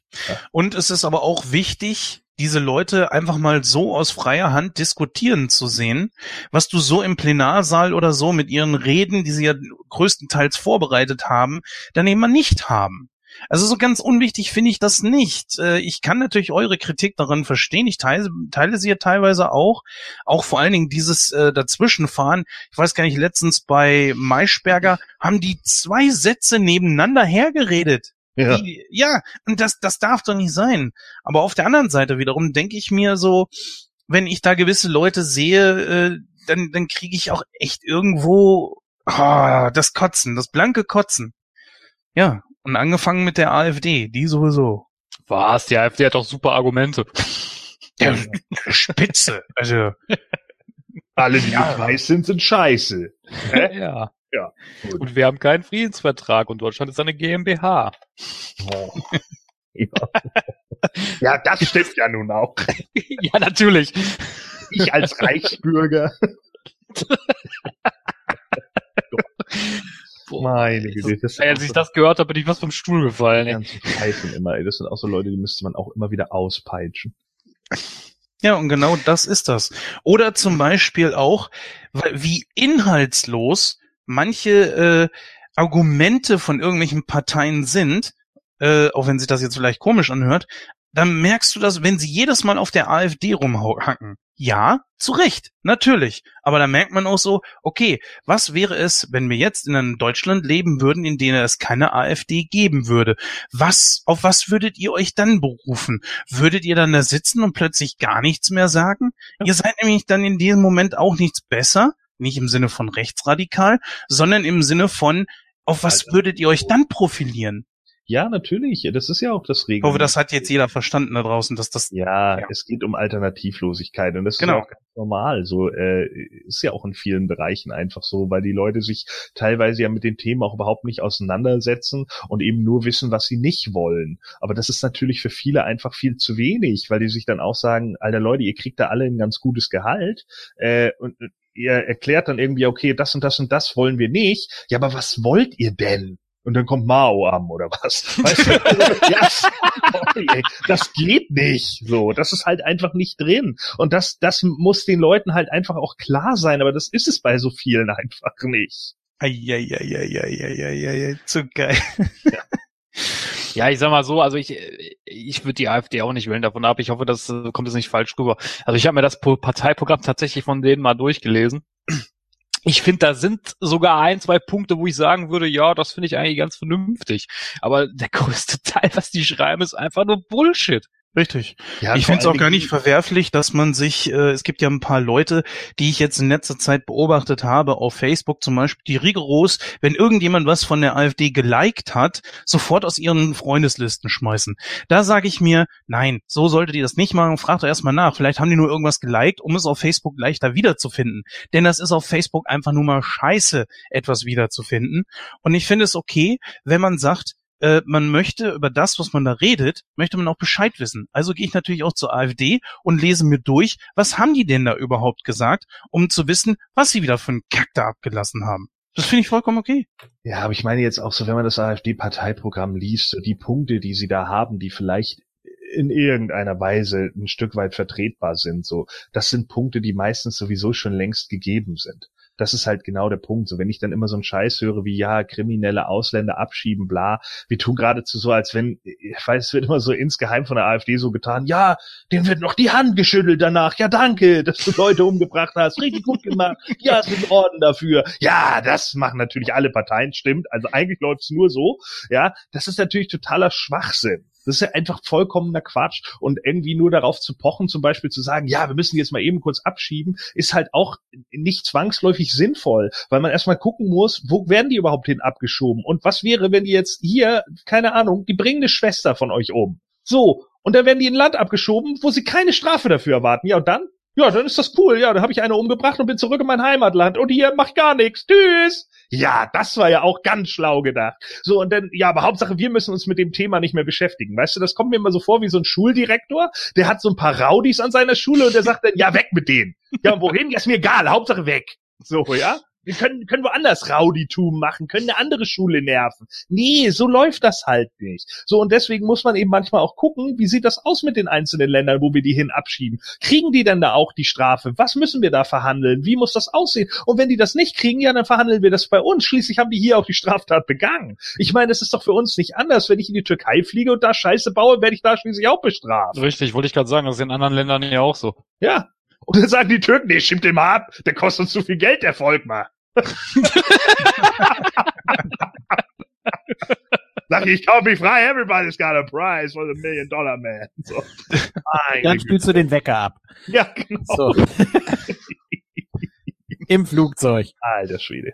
So, das war der Polit-Talk mit Nightcrow, aber jetzt kommen wir zum Film. Ja, geht. Ja, wunderbar. Ja, der Con spricht gerade an, war heute jetzt natürlich ein bisschen politisch, aber das ist ja auch nicht schlimm, das kann man ja zwischendurch auch mal machen. Ja, ich habe ich hab nur das äh, Augenrollen unserer Hörer schon gehört, deswegen wollte ich das jetzt mal unterbrechen. Ja, deswegen würde ich sagen, kommen wir jetzt mal zu unserem Haupt, äh, Hauptthema für heute. Es geht ja, wir sind ja immer noch in weihnachtlicher Stimmung, wie man merkt. Und äh, da hören wir uns dann gleich.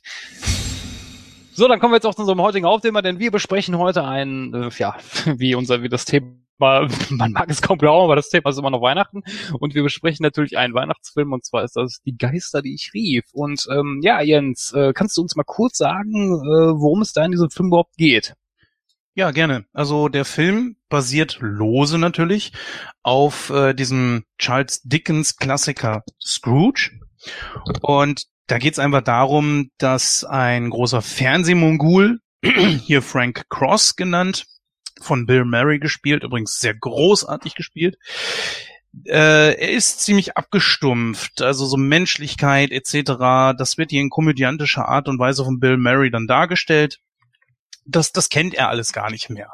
Also er ist ja nur noch zielorientiert, lebt eigentlich nur noch für den Job und ist dabei auch ziemlich skrupellos. Und eines Tages erhält er von seinem verstorbenen Chef, der da als Geist anherkommt, äh, Besuch, der ihm dann auch sagt, du wirst Besuch von drei Geistern erhalten, dem Geist der vergangenen, der gegenwärtigen und zukünftigen Weihnacht. Ja, und so wird äh, Frank Cross mit seinem Leben konfrontiert und soll dann genauso wie Ebenezer in der ursprünglichen Geschichte, die auch in dieser Geschichte hier, in diesem Film dann auch wieder ge äh, gezeigt wird, in Form einer Aufführung, kommen wir ja gleich noch zu, äh, ja, seinem Leben vorgeführt und soll sich dann entsprechend ändern. Und das passiert auch. Genau, also der deutsche Titel ist Die Geister, die ich rief. Im Original heißt der Scrooged. Ähm, ja, Produktionsland waren natürlich die USA. Ähm, erschienen ist der 1988, Länge ist etwa 102 Minuten und freigegeben ist der ab FSK 12. Und wen haben wir denn da in den Hauptrollen, Gordon? Ja, bevor wir zu den Hauptrollen kommen, äh, sollten wir vielleicht noch einmal kurz erwähnen, dass das natürlich, äh, dass die Geschichte von Charles Dickens nicht Scrooge heißt, sondern A Christmas Carol. Jo. Mhm. Scrooge natürlich mhm. der Hauptcharakter ist. Scrooge also übersetzt als Geizhals.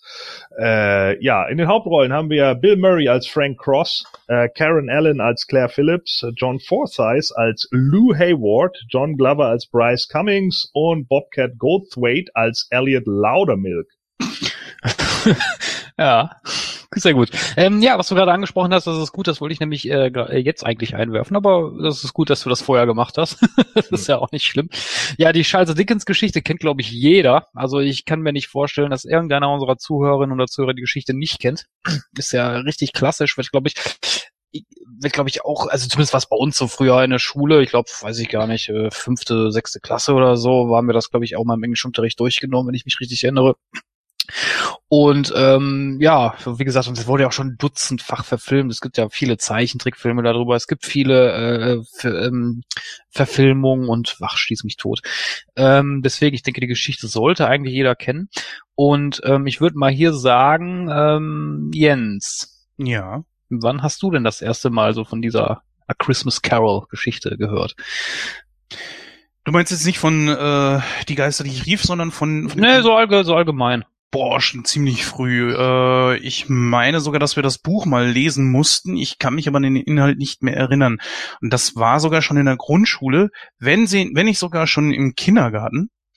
Also das ist ja, wie du schon gesagt hast, tausendfach wurde das irgendwo mal verwurstet. Sei es jetzt in Filmen, wie zum Beispiel Muppets Weihnachtsgeschichte, das haben wir ja vorhin schon gehabt.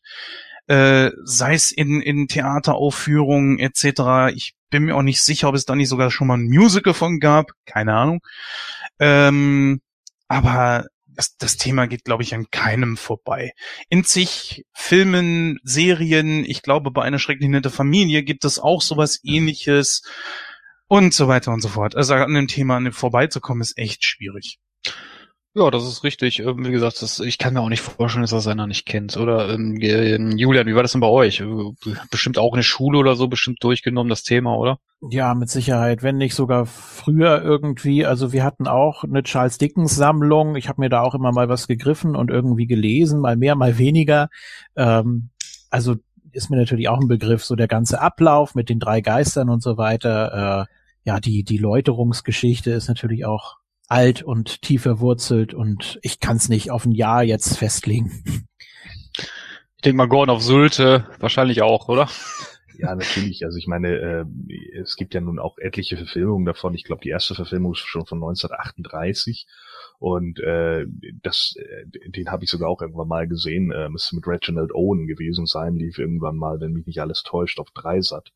Ähm, und äh, ja, sind natürlich, sind natürlich äh, ja Sachen, die jetzt ja, weit über 100 Jahre alt sind. Ich habe auch mal die Hanna-Barbera-Verfilmung davon gesehen, also in einem Scooby-Doo-Zeichentrick-Stil. Äh, die fand ich eher schwierig, also fand ich eher müßig. Das passte irgendwie nicht so wirklich zum, zu dem, ja, das, es war mir zu ernst für diese Charaktere einfach. Also es war jetzt nicht der Scooby-Doo-Charakter, sondern es war halt einfach nur in dem typischen Hanna-Barbera-Zeichenstil. Aber irgendwie äh, ging, ging das nicht so flüssig runter wie einige andere. Also äh, ich finde auch einige von den Inszenierungen, es gibt sogar eine, die in, im Western spielt. Äh, wenn mich jetzt nicht alles täuscht, war das hier mit äh, Ach Gott, jetzt komme ich auf seinen Namen nicht. Fällt mir gleich jeder ein.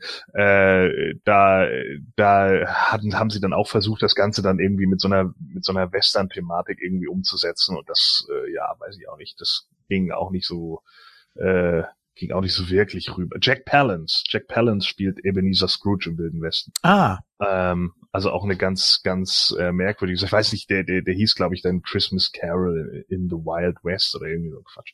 So, auf jeden Fall, äh, ja, äh, also es ist halt schon so oft irgendwie verfilmt worden, weil man sich wahrscheinlich irgendwann dachte, ja, okay, äh, das ist ein gutes, äh, äh, wie du ja gerade gesagt hattest, Julian, so die, die, die Läuterungsgeschichte ist immer so eine, eine gute Sache, um das irgendwo mit reinzubringen, aber äh, ja, keine Ahnung wahrscheinlich gibt's sogar noch ältere als die von 1938, so in, in, in Kurzfilmen und sowas. Das, das ist ja unglaublich viel gewesen. Irgendwann um, um 1900 herum waren dann ja immer so die Geschichten, die dann vielleicht 10, 15 Minuten Filme waren. Also würde es mich auch nicht wundern, wenn es auch noch äh, ja ältere gibt. Gab es nicht sogar mal eine DuckTales-Folge mit äh, Dagobert Duck als Ja, nicht. Dagobert, ähm, Ja, doch, Dagobert als Scrooge gab es. Ja, das Dagobert. Ist, ja, das ist ja die Disney-Weihnachtsgeschichte. Da ist ja, äh, Onkel Dagobert heißt ja im Original Uncle Scrooge. Das ist sein Originalname. Hm. So, also ich meine, er heißt. oh, Jens, Jens dachte Dagobert. ja, Dagobert. ja. Hey Han Solo, wo bist du? In, da Dagobert. Ja. ähm, nee, äh, er heißt ja im Original Scrooge McDuck. So, und, und darauf ist er ja angelegt, dass er der Geizhals ist, der halt seinem Neffen Donald und seinen anderen Neffen Tick, Trick und Track, wie auch immer, wie auch immer der eine äh, sein Neffe sein kann und die anderen trotzdem seine Neffen. Okay, ja, äh, aber das geht halt in Entenhausen, da klappt das. So, äh, da, dass er ja ihnen früher immer kein Geld gegeben hat. So diese DuckTales-Sachen, das kam ja erst später, weil man sich irgendwie als äh, ja TV-Serie gedacht hat, okay, wir können da nicht immer die ganze Zeit das geizige Arschloch präsentieren, also muss das das jetzt halt irgendwie der Abenteueronkel sein, so. Und das klappte dann halt in dem Moment, der halt trotz alledem ein bisschen Geld fixiert ist. Guck dir die, äh, guck dir mal die 60er, 70er äh, äh, Verfilmung mit äh, Uncle Scrooge an, da ist er ganz anders interpretiert und äh, äh, das, das ist eben genau der Punkt. Also darauf basiert ja die Weihnachtsgeschichte, dass er sein alter Freund äh, Bob Marley, glaube ich, heißt der, äh, der wird, glaube ich, von Goofy gespielt in dem Fall. Also er fasst irgendwie den Türknauf an und der Türknauf lebt dann und das ist eben sein, sein ehemaliger Arbeitskollege Marley, der ihn dann, wie jetzt hier eben bei Bill Murray, sein, sein ehemaliger Chef, äh, ihn dann eben darauf hinweist, dass er halt weitermachen muss. Und ich glaube, dann kommen halt die Geister und einer davon ist Carter Carlo und hast du nicht gesehen. So. Ja, in dem, in der Originalgeschichte ist es ja so, dass es sein Partner ist und er kommt ja, Ja, dann irgendwie, und da hat er ja diese ganz vielen Ketten am Bein und ich glaube, jede Kette hat ein Schloss und dann sagt er, ich weiß nicht mehr genau, wie da der Hintergrund war mit diesen Ketten, aber das war auch irgendwie was ganz Besonderes. Ich glaube, das waren irgendwie so die, sollte so symbolisieren, die Leute, die er im Leben übers Ohr gehauen hat oder irgendwie so ein Kram, ich weiß es nicht mehr so genau. Ja, und die Laster, die er trägt. und Ja, so, genau. ne? Ja, Und ähm, dann sagt er ja, ja, dass er dann Be- Besuch bekommt eben von diesen drei Geistern. genau. Und äh, bei bei äh, bei der Disney-Sache ist es eben dann äh, Scrooge McDuck als Ebenezer Scrooge, ganz klar. So Mickey Mouse spielt dann eben Bob Cratchit und und Goofy ist dann halt der ähm, heißt er denn der Marley mit Vornamen Bob Jacob heißt er Jacob Jacob. Jacob Marley, heißt er ja. hier zumindest, ja. Ja, und, äh, und Donald ist dann eben Fred und so. Also das ist dann, äh, das ist dann halt genauso aufgezogen, eben nur mit den Disney-Charakteren. Aber die Umsetzung ist ziemlich gut gemacht. Ja, dann würde ich sagen, kommen wir mal zu dem Film hier. Ähm, wie, ich meine, er ist ja so ein bisschen daran angelehnt. Es gibt allerdings ein paar Unterschiede, das können wir aber in der Diskussion dann auch erläutern. Äh, da würde ich sagen, fangen wir mal an, den Hauptcharakter mal so ein bisschen zu beleuchten, der ja hier von Bill Murray verkörpert wird, was ja eine Anlehnung an Scrooge sein soll, an Scrooge sein soll. Und äh, da würde ich mal sagen, äh, ja, Jens, wie würdest du denn hier ähm, Francis äh, charakterisieren? Äh, ich sag mal, ein typischer Workaholic mit nur noch dem Blick nach vorne. Er ist auch ziemlich skrupellos. Ich meine, das wird natürlich auch total überspitzt hier dargestellt. Und das finde ich ziemlich cool und auch witzig. Alleine am Anfang da mit diesem wirklich schön gemachten äh, Scrooge-Werbespot, ne, wo er dann da kommt, so Autobahnmörder, Drogenkartelle oder sowas. Saurer Regen. Super gut. Einfach klasse, ja. Das habe ich so gefeiert, fand ich super. Äh, ja, klar, da hast du natürlich eher als der, der Scrooge in diesem Moment hier, wenn er auch nicht so heißt. Aber äh, er ist natürlich auch allein. Das heißt also, das Einzige, was er nur noch kennt, ist sein Job und sonst auch wirklich weiter nichts. Und es ist ihm auch egal, wie die Menschen über ihn denken. Äh, er ist ziemlich geizig. Das merkt man schon daran, wenn äh, seine Sekretärin da fragt, okay, wer kriegt was? Und er verschenkt VHS-Videokassetten, wie auch so geil noch. ja, und natürlich Handtuch, Handtuch. Wie war dem seine Quote? Handtuch. und meine Weihnachtsgrati- Weihnachtsgratifikation, Handtuch und Waschlampen. Toll. Für 2,95, ja? Das ist super. Äh, ja, dagegen ist natürlich sein Chef, dem er da auch vollkommen in den Arsch kriecht. Der ist nicht ganz so wie er. Aber äh, man merkt auch halt, äh, Frank, Frank Cross ist einfach ein absoluter Speichellecker. Seine Untertanen, da, da tritt er nach und nach oben hin schleimt er bis zum geht nicht mehr und hat dann aber auch hintenrum seine Meinung über sämtliche Leute und das äh, ist von Bill Murray unglaublich gut gespielt, finde ich. Auch die Grimassen, die er dabei zieht und äh, ich finde, man kann, ich, ich, ich sag mal so, dieser Typ ist ein unglaublich guter Schauspieler. Also egal wen oder was er spielt, er ist einfach klasse. Und hier spielt er einen wirklich, finde ich, sehr glaubwürdigen großen Boss, wo die Leute auch echt Schiss vorhaben, ihm irgendwas zu sagen. Ja, find, äh, sehe ich jetzt nicht so. Also ich finde, Bill Murray spielt eigentlich immer so ähnliche Charaktere, meiner Meinung nach. Also wenn ich mir jetzt so ein, äh, also er spielt meistens so Charaktere, die so ein bisschen arrogant sind, so ein bisschen narzisstisch, ja. so narzisstisch auch irgendwie. Also ich finde, das spielt er oft. Also ich sehe da nicht so große Unterschiede, ehrlich gesagt.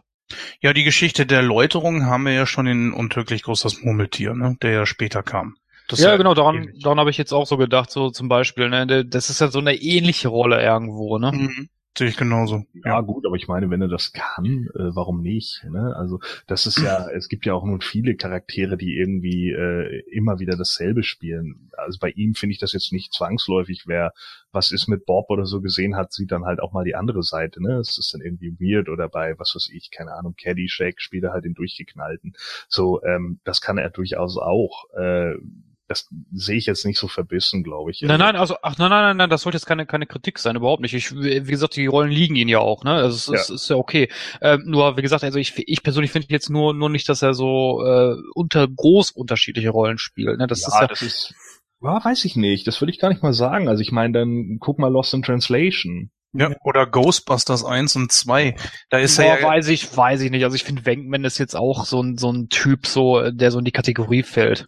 nö, also ich finde Wenkman, also ich weiß nicht, wie Gordon das sieht, aber ich glaube, er würde mir äh, zustimmen, wenn ich sagen würde, also arrogant ist Wenkman nicht. Er ist halt eben sehr selbst äh, von sich überzeugt, was was anderes ist als arrogant. Und er ist halt eben ein Charmeur, ja, so, so ein tu nicht gut so ungefähr. Weiß ich nicht. Also äh, ich würde eher, also ich würde dann schon wieder sagen, dass er, äh, keine Ahnung, jetzt eher aus Lost in Translation oder Bob oder wie auch immer so weiter weg sind von Frank Cross als Wankman. Wankman ist dann schon wieder eher in die Richtung von Cross, weil er halt auch dieses äh, egozentrische hat. Ne? Also Cross ist ja nun, der, Cross ist die absolute Überzeichnung des 80er Jahre Yuppies. Ne? der, der Typ, der halt über Leichen geht, äh, der einfach nur guckt, dass Quote da ist und es ist vollkommen scheißegal, welche Publicity du bekommst, Hauptsache du bekommst welche. Und wenn eine Frau stirbt, weil sie deinen Trailer sieht, dann ist das gut. Weil das steht auf der Titelseite. So, wenn es auf der Titelseite steht, dann ist das richtig so. Und dann muss der Trailer alle halbe Stunde kommen. Aber wir machen Disclaimer vorweg. Vorsicht, Herzinfarktgefahr. So. Das ist natürlich eine, eine, eine komplette Überzeichnung von, von diesen Charakteren. ne? Ich meine, es war in den 80ern ja nun gerne so. Äh, Das ist ja nicht nur in diesem Film so, das ist ja in, in allen möglichen Filmen der 80er so. Äh, Ich meine, wenn sich alle immer über die, die, die, äh, ja, keine Ahnung, über böse Rollen, wie sie denn dargestellt werden im Hollywood-Kino, kann ich genauso gut sagen, na ja, der reiche weiße Mann ist jetzt auch nicht gerade nett und freundlich dargestellt im Hollywood-Kino. um ehrlich zu sein, der wird auch immer als super selbstverliebtes Arschloch dargestellt. Ja, aber ich, wie gesagt, das hast du ja bei vielen Schauspielern. ne? Wenn du jetzt zum Beispiel Jack Nicholson anguckst, der spielt ja auch oft immer so psychopathische Rollen oder äh, meinetwegen ähm, ähm, Jim Carrey, der spielt ja auch äh, überwiegend nur so Comedy-Rollen. Wobei in der Truman Mhm. Show konnte er mal, konnte er mal zeigen, was er wirklich kann. Das fand ich eigentlich ganz gut. Aber äh, ja, aber ich finde sowas aber auch nicht schlimm, wenn den Leuten das liegt, dann ist es ja okay. Ronnie Cox hat immer den Bad Guy gespielt, so in, in bei Robocop, bei Total Recall, keine Ahnung, weil der halt einfach wie der geleckte Businessmann aussieht, der über Leichen geht. Und das kann er halt so. Warum denn nicht? Da, das heißt aber nicht, dass er dann nicht auch mal irgendwo in einem Horrorstreifen, äh, wie, wie hieß der noch, äh, von 81 ist der, ich komme jetzt gerade nicht drauf, da spielt er dann halt mal den besorgten Vater. Das war dann auch für mich ungewohnt, weil ich ihn einfach nur in der Arschlochrolle kenne. Guckt euch mal Arnold Schwarzenegger an, der ist ja auch in seinen Rollen, in eigentlich jeder Rolle ist er der, der Actionheld und oder äh, Stallone zum Beispiel. Stallone ist immer der Underdog, der sich hochkämpfen muss und Oder Till Schweiger, der ist immer derselbe Trottel.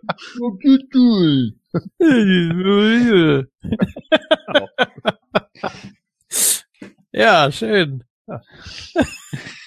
Großartig. You know, there's the flip side of that coin. ah, super. Ja, aber es gibt auch Schlimmeres, als in, in, in so einem in seiner Rolle gefangen zu sein. Eher ist es so, als wenn du immer wieder den gleichen Charakter spielen musst. Ich glaube, das ist dann eher schon viel, viel schlimmer. William Shatner, der ja bis in alle Ewigkeit wahrscheinlich Captain Kirk spielen musste oder so, auch Weiß- wenn er andere Rollen hatte, aber das ist nun mal das, was, was die Leute von ihm sehen wollen. Oh, das will JFK mit Boston Legal nicht hören. Richtig. Liebe Fans, das Ist will, ja nun ein kleiner Unterschied, da ne? ist die Fehde wieder offen hier. Ja. Ja, habe ich vor kurzem äh, zu Ende geguckt. War sehr schön. Ja, kurzer Moment. Ja. Ja. Ja, Mensch. ja, also, Ne? Ach so, ich lesen gerade, der, der Christoph ist gerade auf Toilette. Ja, machen wir trotzdem mal weiter. Wir haben ja noch, ja, wir Ja. haben ja noch einen äh, weiteren Charakter. Ich würde mal sagen, der zweite Hauptcharakter. Und äh, ja, das ist eine alte Bekannte, ne? Bekannt aus Indiana Jones. Und ja, Gordon, wen haben wir denn da? Ja, habe ich vorhin schon gesagt. Karen Allen, Claire Phillips. Da war ich nicht da. Ah, ja. Okay. Aha. Warum denn nicht? Ja, mal austreten. Ja, die sind mal kurz geistig abwesend, die Jungs. Ach so, ja. Mhm. Ja gut, also Karen ist natürlich hier äh, ein ganz anderer Charakter als wie zum Beispiel in Indiana Jones. Darf ich da mal einhaken? Hat sie hier überhaupt Charakter? Hat sie hier Profil? Ist sie nicht einfach nur so ein Füller? Ist sie nicht einfach nur da? Ist sie nicht einfach nur, oh ja, das finde ich jetzt aber nicht so gut, dass du jetzt lieber mit deinem Chef da irgendwo hingehst, anstatt hier das äh, Versprochene. Das hätte jede spielen können.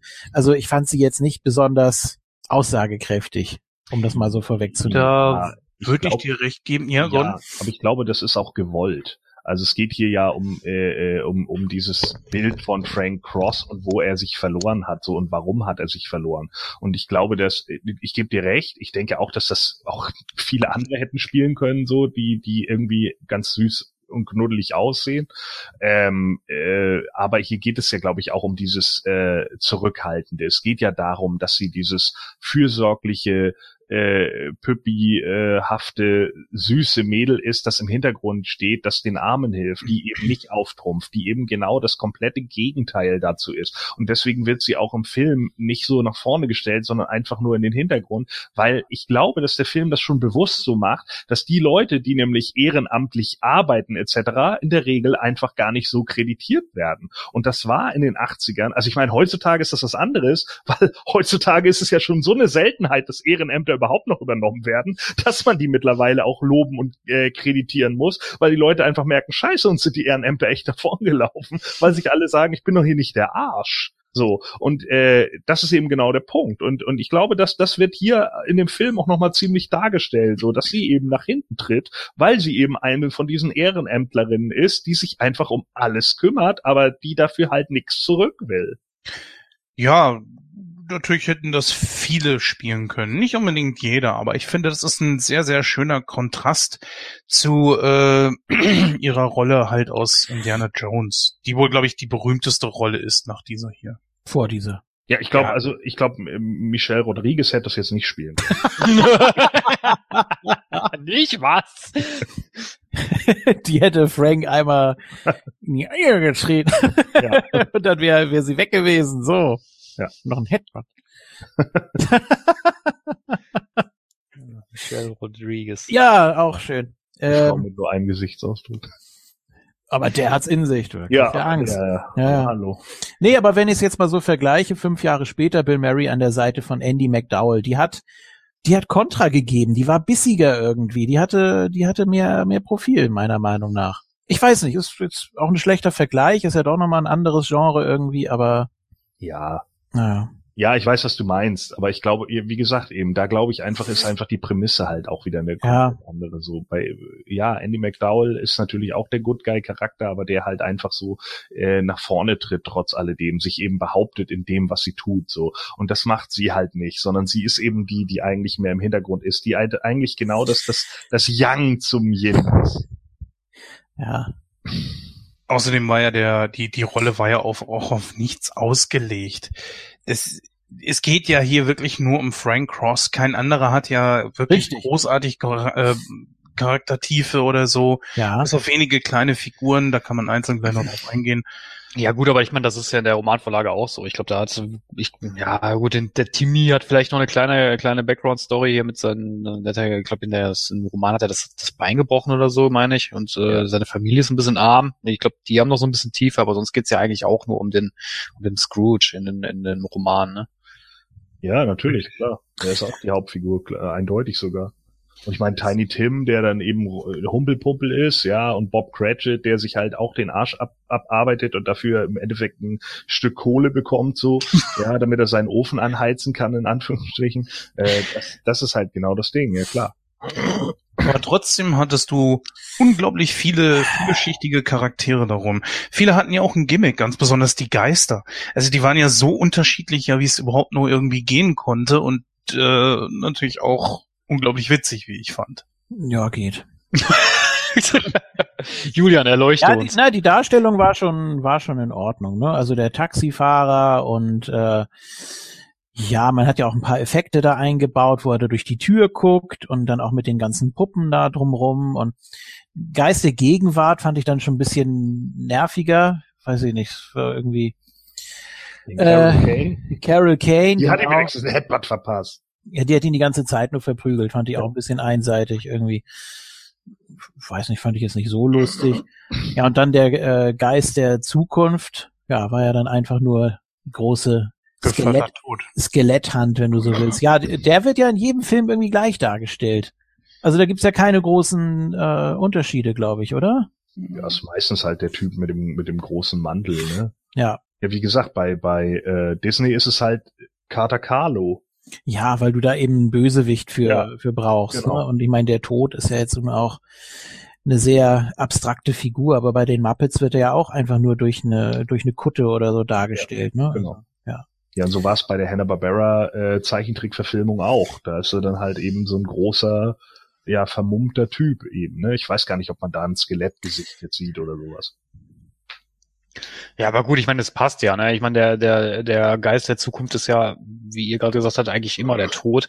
Was ja aber auch daran liegt, ich glaube, in der Geschichte ist es so, dass äh, er zeigt ihm ja, dass Scrooge einsam und alleine stirbt. Ja, und dass keiner sich eigentlich für seinen Tod interessiert. Und äh, Ja, und er zeigt ihm vor allen Dingen, dass der, der Junge, in dem er einfach was gesehen hat, weil er einfach so höflich ist, äh, Tiny Tim halt auch stirbt, weil er seine Medizin nicht bekommt. genau, richtig. Darum geht's ja. Ja, Tiny Tim schien mir in diesem Film hier so ein bisschen mh, aufgeteilt worden sein, äh, zu sein. Aus dem einfachen Grund, äh, wir haben ja den Jungen von der Sekretärin, Ja. der nicht spricht, und äh, sterben wird ja hier der der Obdachlose. Ja, ja, und natürlich die Turnerin. Ne? ja, Die sollte ja Tiny Tim auch nochmal darstellen. ja, im, in der TV äh, Ja.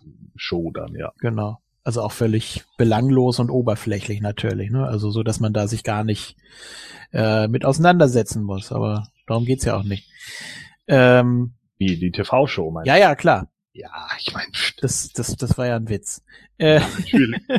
Das die ist ja auch nur ich hab für das- ich habe aber auch eher den Jungen als Tiny Tim gesehen als äh, Ja, der Junge ist eindeutig Tiny Tim, genau Ja. darum geht's so, ne? Der halt einfach, dass das, die, die haben es hier halt mal nicht mit dem gebrochenen Bein gemacht, sondern eben mit dem Trauma. Ne? Der hat halt ein Trauma erlitten, als er die, seinen Vater oder was verloren hat, und seitdem hat er halt nicht mehr gesprochen. Ja. So, und deswegen sieht er beim Geist der, der zukünftigen Weihnachten halt eben den Jungen irgendwann in der Klapse, weil er selbst im Teenageralter oder im jungen Erwachsenenalter immer noch nicht sprechen will und damit natürlich keinen Platz in der Gesellschaft findet.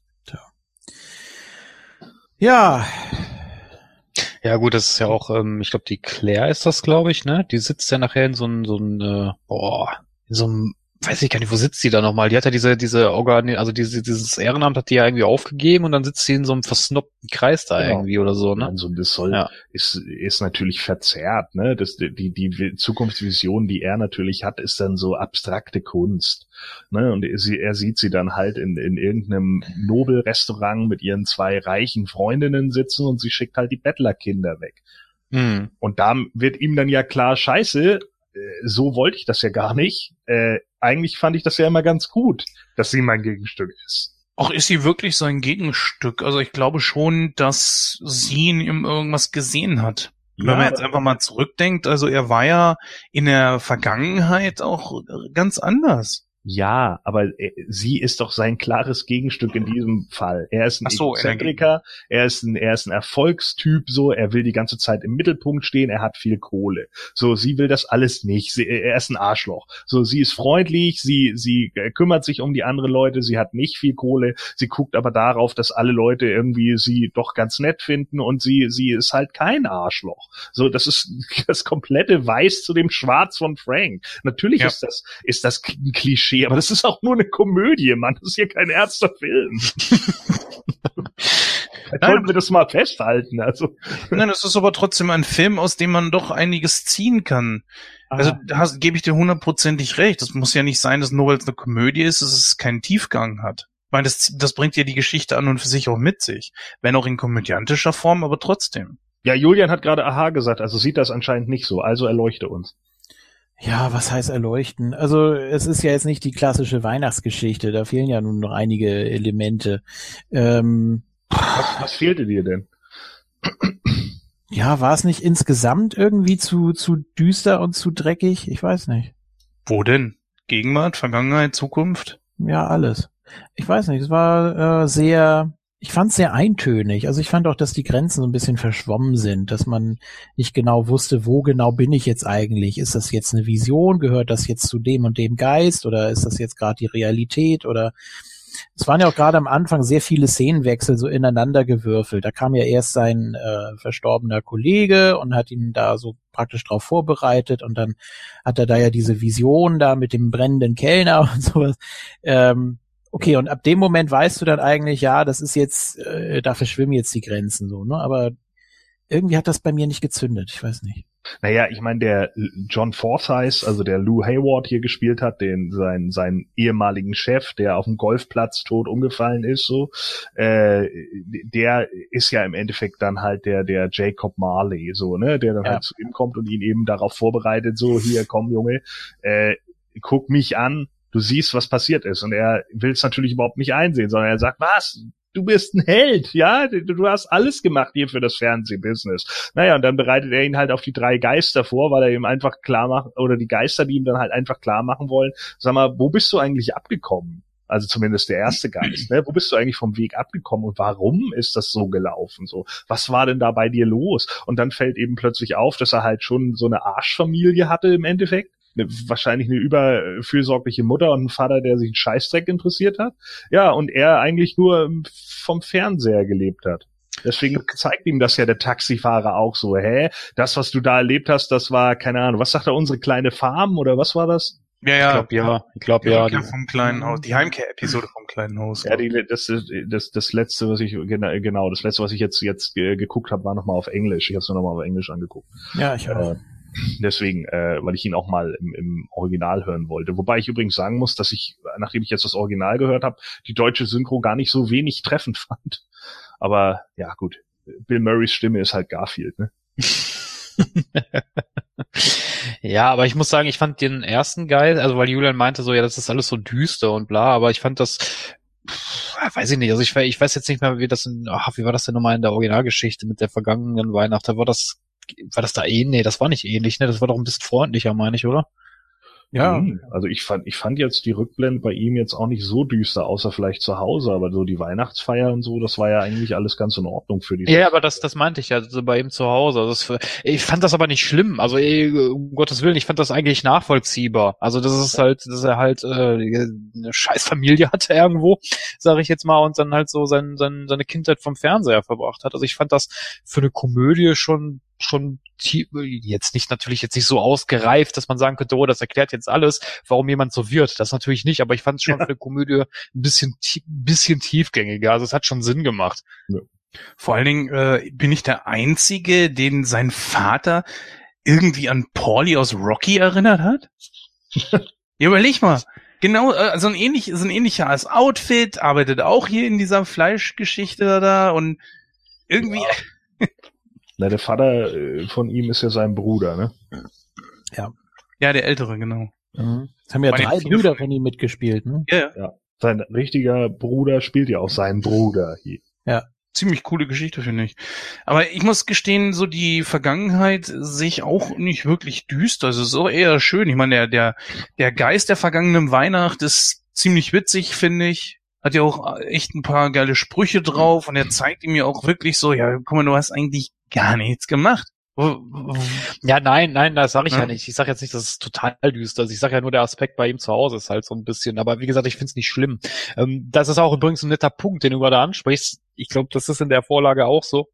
Nämlich, war, weil Julian gefragt hat, warum ist das eigentlich immer der Tod am Schluss? Jetzt nicht nur deswegen, was der, was der dritte Geist ihm zeigt, sondern du merkst, dass auch die Geister, die werden halt immer ein bisschen dunkler. Ne? Der erste ist halt doch so ganz lustig, der zweite ist schon so ein bisschen so, ja, und der dritte ist dann halt äh, überhaupt nicht mehr lustig. Ne? Und ich glaube, das ist in der Vorlage auch so. Der zweite ist eine Idiotin. Das ist irgendwie, ah, das ist, Ja, kann man zwiespältig sehen, das, da gebe ich dir recht. Obwohl ich schon witzig finde, wenn er jedes Mal was aufs Maul kriegt. Nee, Aber- das ist witzig, entschuldige mal. Ja, gut, ähm, ja. Ja, was denn? Nee, wir haben ja unterschiedliche. Nee, ich gebe dir in. Teilen, nee, nee, ich gebe dir in Teilen ja auch recht. Also ich, ich finde, äh, ja gut, diese ganze Slapstick und so weiter, was dann da passiert.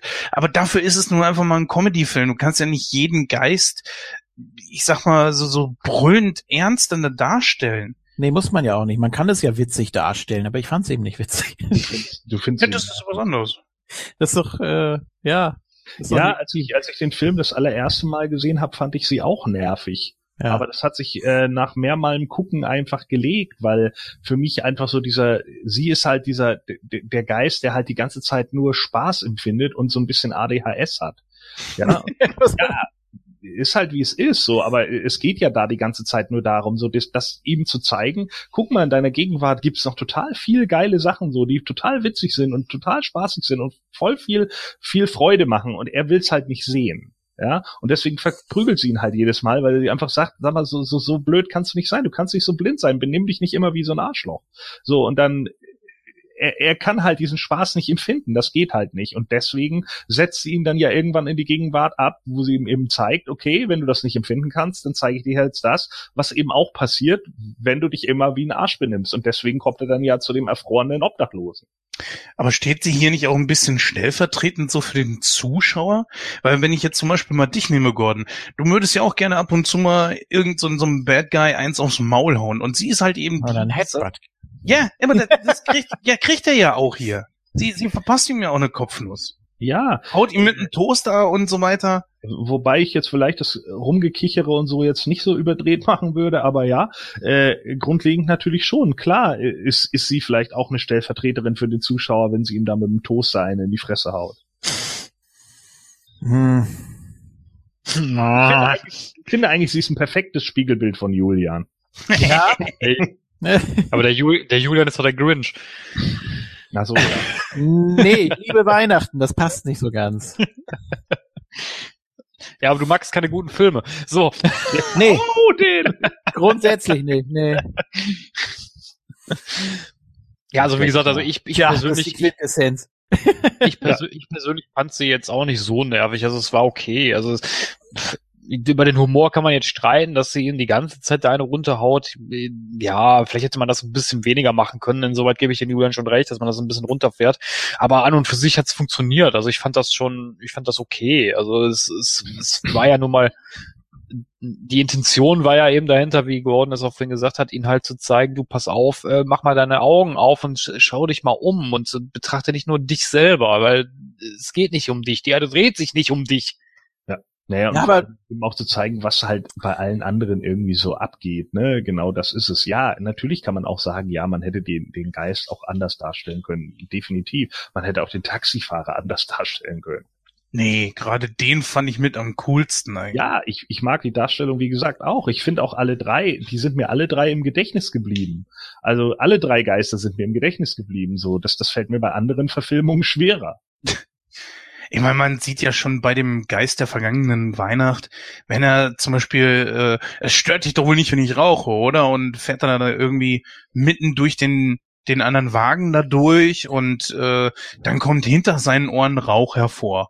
Eieieiei, das, das ist ein scheiß schlechter Effekt. Aber auf der anderen Seite wiederum denke ich mir, naja, mein Gott, das, der, der treibt nur Schabernack, der nimmt sie auch nicht wirklich ernst. Obwohl er ja dann schon eine ziemlich ernste Miene zieht, wenn es darauf an, ankommt, Frank irgendwie zu zeigen, so guck mal, äh, Junge, laberst ein bisschen viel Bullshit gerade, ne? Das merkst du selber so und hält ihm dann auch wirklich den Spiegel vor das Gesicht. Das finde ich schon gut gemacht.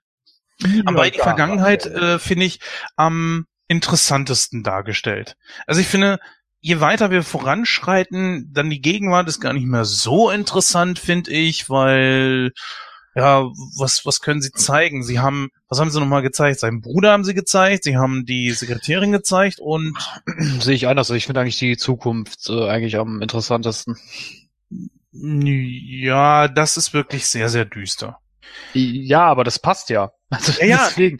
Ist, ist, ja, ist ja okay, also habe ich ja gar nichts gegen. Aber ich finde halt eben so, die Vergangenheit ist vom äh, Entertainment-Faktor, zumindest von den drei, den drei Zeiten, in denen wir uns dann befinden, einfach interessanter. Weil du weißt ja direkt sofort so, okay, sie gehen zum Bruder, du weißt, er ist nicht der Reichste, ja, und äh, du kriegst es ja auch schon mit, dass Frank keine Zeit für seinen eigenen Bruder hat und so und äh, ja.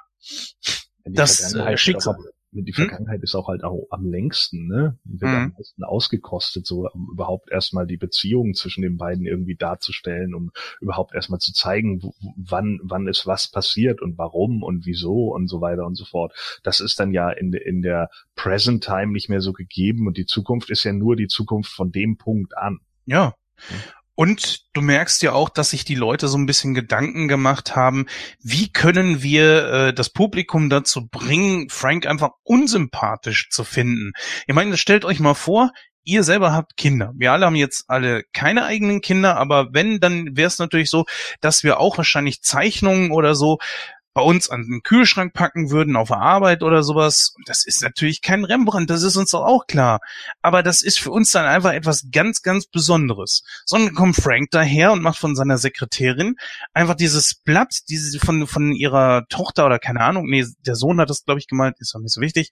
Auf jeden Fall von ihrem Kind, nimmt das da ab, wo er das Recht zu hat, aber er zerknüllt es und schmeißt es weg. Da hätte ich da als Vater gesagt, hast du einen Knall oder was? Ja klar, du kannst mir verbieten, dass ich das hier nicht aufhängen darf. Das ist eine Sache. Aber es zerknüllen und wegschmeißen? Oh, das finde ich schon hart an der Grenze. Und in dem Moment, äh, glaube ich, äh, haben dann viele wohl auch wirklich gedacht, so, okay, also das, das geht gar nicht. Also das hast du. Also bei mir auf der Arbeit hat mal mein mein Ex-Chef, mittlerweile ist er nicht mehr mein Chef, der hat mal bei einem Arbeitskollegen, der hatte so eine Tasse von seinem Sohn geschenkt gekriegt und hatte die Tasse irgendwo stehen gelassen, irgendwo im, im Labor, was man natürlich nicht darf. Und da hat mein Chef dann die, die Tasse genommen und hat die weggeschmissen. Das geht auch. Äh, ja gut, kommt immer drauf an, wissentlich oder Naja, schon wissentlich. ja gut, war ich nicht dabei. Ist natürlich eine andere Sache, aber ähm, ich finde einfach so, der Geschichte ist es einfach dienlich. Ne? Auch diese Geschichte da, die wir schon angesprochen haben, so die alte Frau stirbt und ihn interessiert das eigentlich gar nicht. Das ist eine geile Werbung. Ja. Und was unternimmt er? Ja, macht einfach jetzt halbstündig und immer mit einer Werbung davor. Also mit so, einem- so, so einem Clip davor, äh, wer das nicht vertragen kann, soll den Raum verlassen. Aber bitte eingeschaltet lassen, ne? Er sagt ja nicht so, soll abschalten oder so, sondern nee, eingeschaltet lassen und den Raum verlassen. Also meine Fresse, das, das ist schon gut dargestellt. Das kann ich definitiv nur so bestätigen. Ja, also wie gesagt, natürlich klar, in, ich, die Vergangenheit fand ich auch in Ordnung, also die Darstellung, habe ich ja vorhin gesagt. Und äh, aber wie gesagt, am interessantesten fand ich, fand ich persönlich aber die Zukunft, wenn man da halt dann da auch das, das, das sieht, was letztendlich aus ihm wird, ne, oder beziehungsweise was für ein trostloses Leben er dann eigentlich führt, ne, was ja auch auch natürlich klein in der, in der Romanvorlage thematisiert wird, aber ich fand es hier aber sehr schön, also ja, schön in Anführungsstrichen, aber ich fand es sehr bildlich dargestellt. Ne? Auch die Szene nachher im Krematorium, wo er dann da, äh, wo, wo wirklich äh, kaum oder ich weiß gar nicht, ich glaube der Bruder ist nur da, ne? Oder? und Frau. Ja, richtig. Oh, genau. Ja, und Alte dann, übrigens aus Baywatch, ne? Die äh, von Mitch Buchanan die Frau gespielt hat. Gail.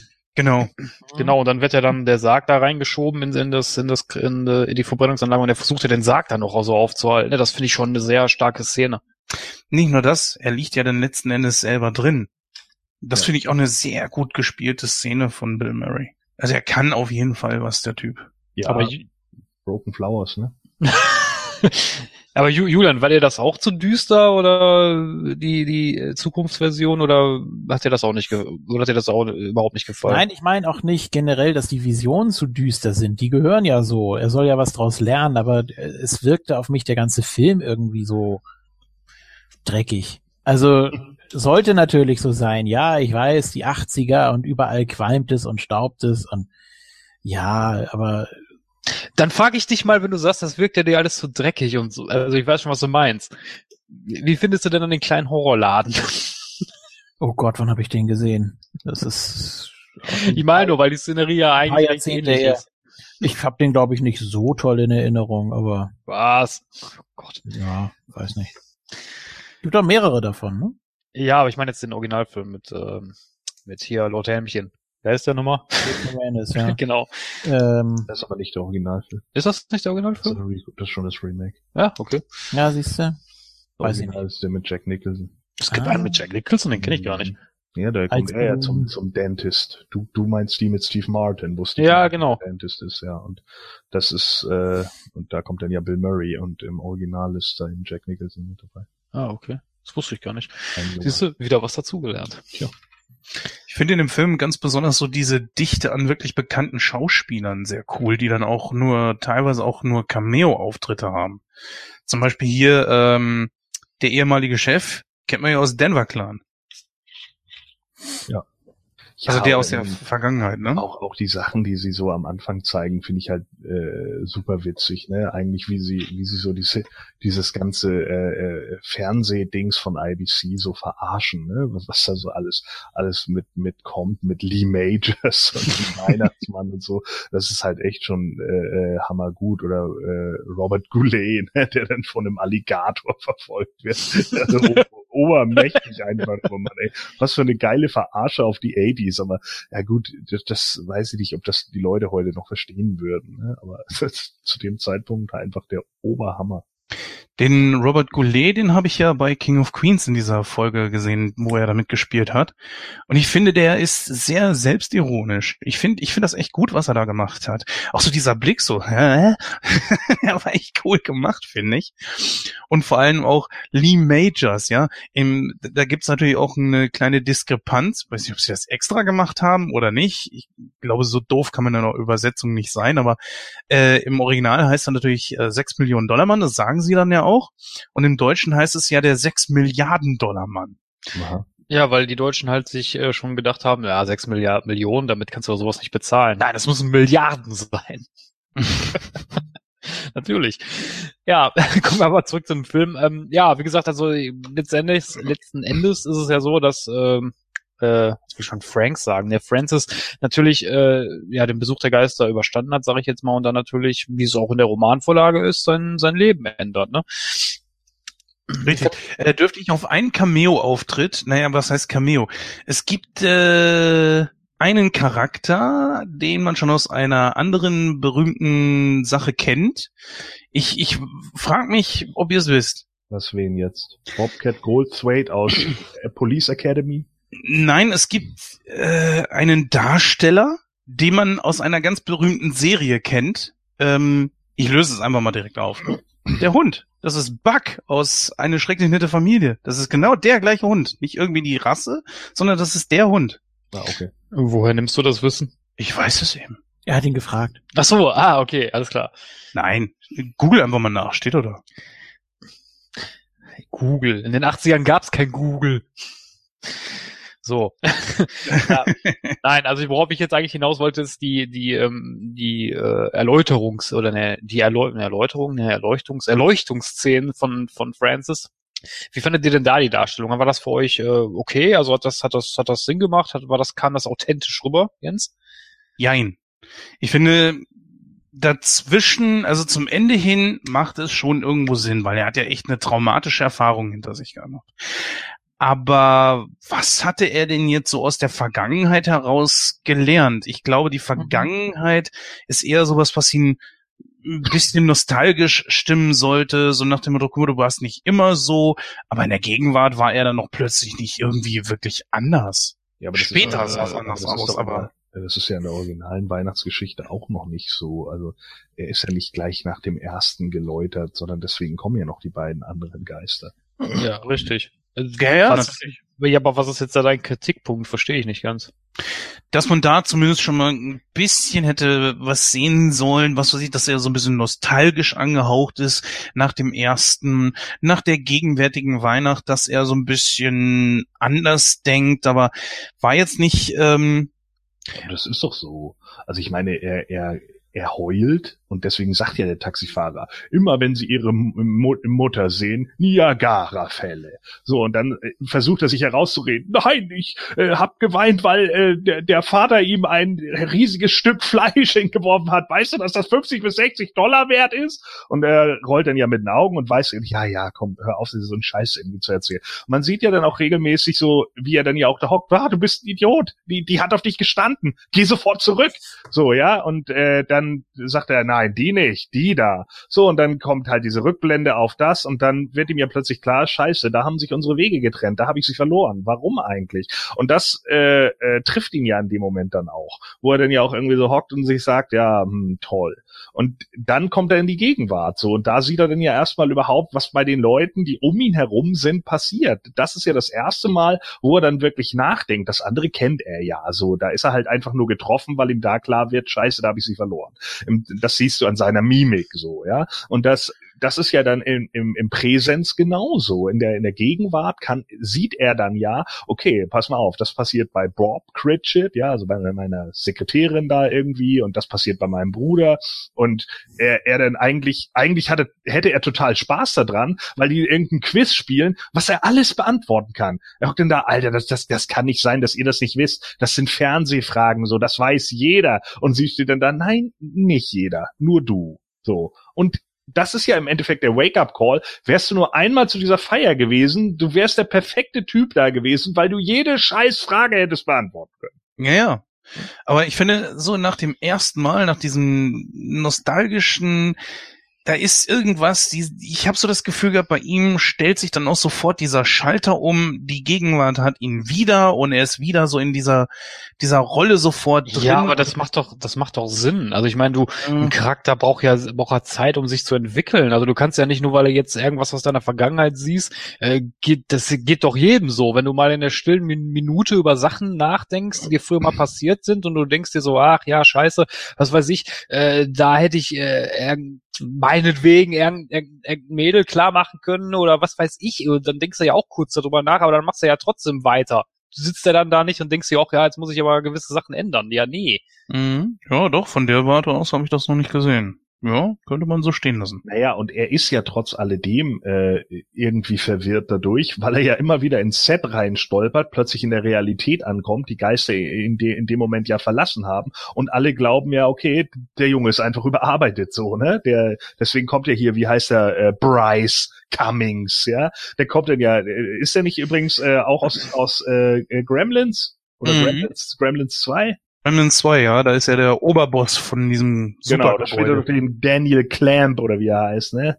und und äh, das, das ist eben genau das so. Der kommt dann ja auch schon immer an und sagt, ja, Frank, Mensch, ich bin, ne, so, wo er dann ja auch sagt, das ist ein Schleimbeutel, so. Was ja vielleicht auch stimmt, aber trotz alledem kümmert er sich ja irgendwie so um die anderen Leute noch mit und denkt dann auch irgendwann nur noch so, okay, ich glaube, der Frank Cross, der hat sie langsam nicht mehr alle, der arbeitet zu viel.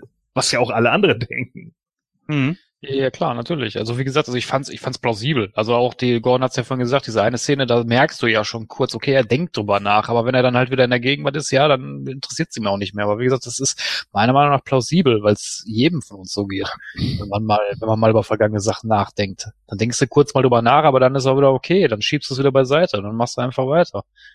Ja, ist ja, ist ja auch okay. Also ich äh, kann das gerne so stehen lassen wie gesagt, für mich war das halt einfach, er hat dann plötzlich wieder so einen Schalter im Kopf und ist wieder genau da. Und das binnen Sekunden eigentlich. Aber dieses Verpeilte, das hat er aber, glaube ich, schon dann, bevor überhaupt der erste Geist aufgetaucht ist. Ja, weiß ich nicht. Also ich fand, wie gesagt, ich fand's plausibel. Also dann nachher, aber wobei man kann da sehen, also wo, das ist aber auch der Punkt, der mich bei der Weihnachtsgeschichte an und für sich ein bisschen stört, nämlich ähm, die endgültige, äh, die endgültige Wandlung seines Charakters, weil ich finde, die kommt eigentlich nur dadurch zustande, dass er vor seinem eigenen Grab steht. Also es ist, es wirkt auf mich so, dass es trotzdem ich bezogen ist, so nach dem Motto, ja, ähm, was den anderen passiert, ist mir eigentlich scheißegal, aber ich will ja nicht sterben, deswegen ändere ich jetzt mein Leben. So, so wirkt das so ein bisschen. Auf der anderen Seite wiederum weiß er ja nicht, wann ist diese Zukunft? Und auf der anderen Seite wiederum Sterben muss jeder. Ja, aber ja, natürlich, klar. Ich meine, man kann jetzt sagen. Alleine sein. Ja, natürlich, klar. Aber das ist, das ist so, aber so, so der Punkt, der, der mich so ein bisschen so, hm, weiß ich nicht, das hat so einen kleinen Nachgeschmack, finde ich, weil es wirkt halt so, als ob es wirklich nur darum geht, so, ja, es geht ja trotzdem nur um mich, weil ich will ja nicht allein sein und äh, ich will ja nicht, äh, dass auf meiner Beerdigung nur zwei, drei Leute sind, weil da sollen ja mehr Leute sein. Also es ist weiß ich, weiß, was ich meine. Also es mm. wirkt, so, wirkt so ein bisschen nicht ganz rund. Mm. Ja gut, es passiert in dem Film natürlich unglaublich schnell. Also da hat der Film jetzt nicht wirklich so die ganz große Zeit. Ich meine, auch so ähm, mal drüber nachgedacht, liebt er sie denn überhaupt noch? Und, und das passiert alles unglaublich schnell. Das stimmt natürlich. Ja, wobei man allerdings auch sagen muss, das ist eine der geilsten Szenen im Film, wie die Nummer ge gewählt wird und dann der Anrufbeantworter von ihr angeht und er sagt, äh, wir haben uns lange oder ich habe dich nicht mehr angerufen seit, guckt auf die Uhr, 15 Jahren. Geilsten Gag im Film, Mann, wie gut. Guckt auf die Uhr, 15 Jahre. awesome. Mann, nur gut. Ich meine, klar, der, der Gag ist natürlich der Gag ist natürlich geil, aber wenn man sich das mal so real betrachtet, ich meine, 15 Jahren, was kann da nicht alles passieren? Ja, natürlich, klar. Aber scheinbar, und das ist ja auch wieder genau das Ding so, in den 15 Jahren hat sie ihn ja offenbar auch nie losgelassen. Er hat das halt beiseite gedrängt, aber es war halt immer noch wieder eine Sache, die ihn offensichtlich unterbewusst beschäftigt hat. Mhm. Anbei ja, allerdings sie diejenige war, die in der Vergangenheit damit ankam, lass uns vielleicht doch mal eine Pause machen. Ja, ja, weil sie halt einfach gemerkt hat, okay, äh, so wie er sich das Leben vorstellt und so wie ich mir das Leben vorstelle, äh, das geht nicht gemein so. Und hm. das Ding ist ja, er, er kriegt es ja gar nicht mit. So, sie sagt das so und er sagt, ja, äh, okay, mh, hm, ja, passt. Ja, er ist ja auch Frisbee in dem Moment, ne? Das kann man ja nicht hören. du hast Claire aufgegeben für Frisbee den Hund. Ja. ja. Super gut. Ah, das, ich finde, das ist der geilste Geist überhaupt. Äh, äh, ja, äh, wollen wir zum Ende kommen oder habt ihr noch irgendwas? Mm, naja, nicht unbedingt. Also es gibt immer mal wieder so Schauspieler, wo man sagt, die kennt man irgendwo her. Da gibt's sehr viele von, aber im Großen und Ganzen sonst wüsste ich jetzt auch nicht. Gut, dann würde ich sagen, kommen wir zu der Bewertung und dann gebe ich mal das erste Wort an unseren Grinch. Ja, Julian, bitte. Ja. Also nur auf diesen Film bezogen, ne, der Grinch. Ähm, ja, ich habe ihn, oh Gott, vor zwei Jahren das erste Mal gesehen in der deutschen Synchro und war natürlich wie von Kopf geschlagen. Ich dachte, das darf nicht wahr sein. Das, das geht einfach nicht. Nichts gegen Manfred Lehmann. Das ist eine großartige Stimme, hoher Wiedererkennungswert, äh, passt in sehr, sehr vielen Charakteren aber Bill Murray kann ich mir damit nicht angucken. Tut mir leid. Ich glaube, selbst wenn ich ihn dreimal hintereinander gesehen hätte, ich hätte mich nicht dran gewöhnen können. Jetzt habe ich ihn vor zwei Tagen nochmal auf Englisch gesehen. Äh, ja, ist schon ist schon besser. Allein weil ich äh, und täglich grüßt das Murmeltier zum Beispiel auch schon oft im Original gesehen habe. Ähm, wobei da natürlich auch nichts an die deutsche Synchro rankommt. Ähm, ich finde auch Bill Murray hat genau wie Tom Hanks im Original eine sehr unangenehme Stimme. Ich weiß nicht, es ist, ist, ist schwer auf Dauer dazu zu hören, ne? Aber ja, nee, also, Tom Hanks. Ein bisschen näseln oder warum? Nee, aber Tom Hanks ist ja wirklich furchtbar. Wie so eine, wie so eine Sirene klingt er immer. Oh, furchtbar. Naja. Ja, bei Bill Murray geht's eigentlich noch. Also, ja, das, das ist noch okay. Ist ja, ähm, er ist halt Garfield, ne? Ja, kann man, kann man dann einigermaßen gucken. Ähm, Puh, ja, ansonsten, ich finde die Effekte ganz nett. Äh, die, die, Puppen, wie gesagt, auch äh, als er da auf seinen ehemaligen verstorbenen Kollegen da schießt und ja, die, die Einschusslöcher und so weiter, also das, das ist schon nicht schlecht gemacht, oder Effekte was ist alles? Sehr cool eigentlich für eine Comedy. Ja, ja. Ähm, also das finde ich okay, das ist in Ordnung. Ansonsten ist es eine One-Man-Show von Bill Murray, mhm. äh, der ja auch zum leichten Overacting neigt, geben wir es mal zu. Ähm, ja, passt aber hier. Ja, natürlich. Klar, klar. Ähm, ansonsten, ja, die, die Story kommt für mich nicht so richtig ins Rollen. Ich weiß nie genau, welche Szene oder was, was will mir die Szene jetzt eigentlich sagen oder wo bin ich jetzt eigentlich. Ähm, das gefällt mir nicht. Ansonsten ist eben wenig Profil bei den meisten Charakteren. Die werden einfach zu wenig dargestellt. Das Ende ist auch ziemlich gerusht, finde ich. Ja, boah, weiß nicht, welches, welches Genre soll ich da jetzt geben? Weihnachtsgeschichtenverfilmung oder? das ja, natürlich. Ja, okay, gut, meinetwegen. Äh, ich gebe mal das halbe Erscheinungsjahr. Also äh, 44. Oh, Alter. Irgendwas ist doch da nicht richtig. Ah. Jens, kotz dich aus. Aber ich habe das meiste schon gesagt. Äh, ich finde, das ist ein super Weihnachtsfilm, gehört für mich mit zu Weihnachten einfach immer dazu. Dieses Jahr haben wir ihn ja dann auch schon weg. Und ich finde es vom Schauspiel einfach super genial gemacht. Und von den Nebencharakteren kannst du da natürlich jetzt auch nicht unbedingt viel erwarten. Du hast nette kleine Nebengeschichten, wie was weiß ich, diese Schlafmaus oder so ein Kack kommt er da an und, und, und ist äh, die, die Zuschauer der Zukunft. Wir müssen jetzt Werbung beziehungsweise Sendungen für Katzen und so ein Kram machen oder zumindest was einbauen. Äh, dann, wo ich sagen muss, was mich so ein bisschen an Star Wars erinnert hat, ist, wo die Geister alle zusammen zum Schluss dann da auf diesem Podest standen, wie aus Episode 6. Das fand ich eigentlich eine ganz nette Geschichte, obwohl ich nicht weiß, ob es damit irgendwas auf sich hat. Glaube ich nicht. Muss auch nicht. Aber es erinnerte mich da halt eben dran. Die äh, Darstellung zum Schluss eigentlich eine ziemlich coole Geschichte. Wo wir gar nicht drauf eingegangen sind, ist äh, Laudermilk, der natürlich eine ganz kleine Nebenstory hat, der praktisch jetzt so eine Art neuer Freund von Frank Cross geworden ist. Äh, auch natürlich so, dass das kleine Würstchen, dem man dann auch irgendwie nachfühlen kann, wie der sich dann in dem Moment fühlt und Frank Cross schmeißt ihn einfach so raus und das Einzige, was ihn dabei interessiert, ist, wie schnell das passiert. Zählt ja da auch die Sekunden und so weiter, also perfekt gemacht und wie ihr ja das schon gesagt habt, das ist eine One-Man-Show und das finde ich auch okay, weil auch die Vorlage nichts anderes hergibt und von jedem anderen ist es mir dann eigentlich auch egal, also äh, es ist alles irgendwie nur Mittel zum Zweck. Und das ist in Ordnung. Der Film ist so gut, wie er ist. Ich finde auch mit der deutschen Synchro. Obwohl ich natürlich Julian recht geben muss, es ist mal was anderes gewesen, aber ich finde gerade, dass Manfred Lehmann mit seiner Stimme, die ein bisschen selbstbewusster klingt als die von Anne Elsholz, äh, ein bisschen besser drauf passt als wie wahrscheinlich Anne Elsholz. No. Aber ich kann es mir, ja, aber ich kann es mir umgedreht auch schwer vorstellen, denn das war so eine Zeit, wo ich die Stimmen noch nicht so hundertprozentig mit ihren Darstellern äh, ja verwoben hatte oder also da man ich, ich hatte jetzt mit den verschiedenen Sprechern von Bud Spencer nicht so das große Problem. Viele haben da ja manchmal ein bisschen Probleme mit.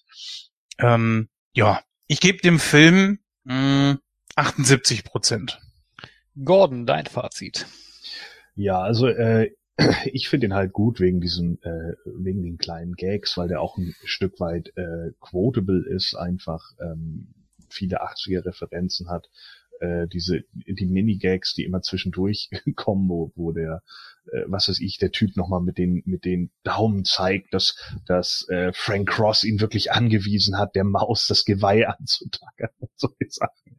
Das ist halt einfach gut. Oder äh, wenn er dann da hockt, äh, Verzeihung, ja, das ist, das ist, das sind einfach gute Gags, die sie so mit da drinne haben. Das sind immer so diese kleinen Nuancen, die da drinne setzen, die äh, Bill Murray halt auch unglaublich gut äh, umgesetzt hat. Und vielleicht ist das auch so ein bisschen mehr ein langer Saturday Night Live Sketch, aber damit habe ich auch kein Problem, weil ich einfach finde, dass der dafür unglaublich gut aufgezogen ist. Ähm, du, sah man denn jetzt eigentlich ihre Nippel oder nicht? Nee, die ja. Nippel nicht, nee, aber den, den Hof sah man. Äh, ja, genau. Und auch, auch, da, auch sowas, ne? Achtet bitte darauf, dass man ihre Nippel bedeckt. So, hammergut, ja. Einfach so der, der, der sarkastisch-zynische Humor von ihm ist halt teilweise auch einfach super. Und äh, da sind eben, wie gesagt, so viele, viele äh, kleine Gags dabei, die vielleicht auch beim ersten Mal gucken gar nicht so auffallen. Die kommen erst später irgendwie mit dazu. So wie das Badadam Bam Bam, ja, im Auto oder sowas. Das sind so Sachen, die, die sind, die sind einfach gut, die passen einfach top in die Szene, wo man auch sieht, so dass die Actor darauf Bock hatten. Und das war, das finde ich einfach gut. Äh, da ist dann der, der da habe ich auch kein Problem mit dem Schluss. Also einige kritisieren ja den Schluss, weil es sich dann an die Audience richtet und so. Äh, damit habe ich überhaupt kein kein äh, Problem. Die Berman-Brüder, die hier die Special Effects gemacht haben, wie gesagt, die haben das äh, für eine für eine Komödie echt top gemacht. Also da sind ja Effekte dabei, wenn du die in einem bisschen dunkleren Licht oder sowas darstellst, hätten die auch locker irgendwo bei Hellraiser und Freddy Krüger mit auftauchen können. Gerade die Innereien von dem von dem Toten, die sehen ja in dem Moment nur so witzig aus, weil sie relativ hell beleuchtet sind. Aber wenn du die in einem anderen Setting, in einem dunkleren Setting Setting irgendwie geschossen hättest, dann wären die wahrscheinlich noch deutlich bedrohlicher gekommen, äh, äh, als sie jetzt da in der Szene irgendwie wirken. Und das ist schon äh, schon eine Leistung irgendwie. Aber ja gut, ich meine, die haben ja nun auch an vielen anderen Filmen irgendwie mitgearbeitet, ne? so von Stirb langsam bis hin zu. Also von daher äh, wussten die wahrscheinlich auch einfach, was sie tun. Ähm, ja, letzten äh, Körperfresser kommen, glaube ich, waren die auch mit dabei. ähm, von daher äh, für mich einfach ein, ein, Film, der irgendwie mit zu Weihnachten dazugehört. Äh, vielleicht auch, weil ich ihn damals schon gesehen habe. Kann natürlich auch sein, dass bei mir da eine gewisse Nostalgikwelle mitspielt. Äh, das will ich gar nicht ausschließen. Ähm, mir macht die deutsche Synchro auch trotz der nicht Standard Bill Murray Stimme Spaß. Ähm, aber ich fand ihn jetzt auch im, im äh, amerikanischen gut. Also von daher, äh, der verpasst für mich. Und deswegen sage ich 85 Prozent. Ja, ich muss sagen, also ich habe den Film auch äh, als Kitty gesehen. Äh, ich weiß, frage mich aber nicht wann, ist schon ewig her, keine Ahnung. Müsste irgendwann in den 90ern gewesen sein. Ähm, ich habe den dann lange Zeit gar nicht mehr gesehen, als jetzt der vorgeschlagen wurde. Hatte ich gar keine Erinnerung mehr an den Film, überhaupt nicht. Der ist bei mir überhaupt nicht im Gedächtnis geblieben, warum auch immer. Ich habe mir den jetzt nochmal angeguckt vor zwei Wochen, letzte Woche war irgendwie so eine Dreh. Ähm, ich, wie gesagt, ich fand ihn okay. Ich fand ihn, ich fand ihn jetzt nicht überragend, aber er war gut. Äh, hat äh, also hat schon unterhalten irgendwo. Ähm, ich muss allerdings auch dem Julian recht geben, die Stimme hat mich ein bisschen gestört, muss ich sagen, aber jetzt nicht so, dass ich gesagt habe, boah, die geht gar nicht, sondern es war halt mehr ungewohnt, weil man kennt halt eher Arne Elsholz äh, als äh, Bill Murray. Äh, deswegen ja, es war halt, es war halt nur ungewohnt, aber es war okay. Also es war jetzt nicht so, dass ich wirklich gesagt habe, so boah, geht gar nicht, äh, wie zum Beispiel bei der neuen Stimme von Fox Mulder oder so. Aber das, das, äh, ja, das war, es war okay. Ähm, die, der Humor, der war auch in Ordnung. Also da habe ich auch nichts dran auszusetzen. Ich, mit der, die Szenerie war top. Ich fand die, die Schauspieler haben alle einen guten Job gemacht. Ähm, das Ende, ja, da gebe ich den Julian recht, das war ein bisschen gerusht, aber das, ich meine, das war eine Komödie. Ich habe da jetzt nicht erwartet, dass da irgendwie großartig jetzt ein super Background ist oder sowas. Das ist so, äh, der Film sollte unterhalten und das, er hat mich unterhalten, das war okay. Es ist jetzt nicht ein Film, wo ich jetzt sage, oh, den muss ich mir jedes Jahr zu Weihnachten geben. Das jetzt nicht. Also so in, mein, in meiner, in meiner Top 10 der Weihnachtsfilme landet er wahrscheinlich nicht. Aber nichtsdestotrotz kann man den sich ab und zu mal angucken. Also es, es ist okay. Und äh, deswegen würde, würde ich jetzt sagen, sagen, ich gebe den Film ähm, 75 Prozent. Und dann kommen wir auf ein Gesamtergebnis von sage und schreibe 70,5 Prozent. Also 71. Genau, 71 Prozent oh. und ich finde, das ist okay. Ja, definitiv. Ja, liebe Zuhörer und Zuhörer, das war unsere Diskussion über äh, die Geisterlich rief. Wenn ihr da noch irgendetwas anmerken wollt, dann könnt ihr das wie immer tun. Schreibt uns eine E-Mail an info@nightcrow.de, hinterlasst uns Feedback auf unseren Social Medias oder besucht einfach unsere Internetseite www.nightcrow.de. Dort habt ihr natürlich auch die Möglichkeit, Feedback zu hinterlassen. Bleibt eigentlich nur noch die Verabschiedung und da hören wir uns dann gleich.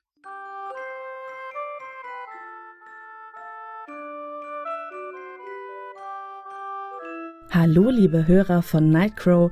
Auch eure Off-Stimme wünscht euch ein besinnliches Weihnachtsfest und viele schöne Stunden mit eurer Familie und euren Freunden.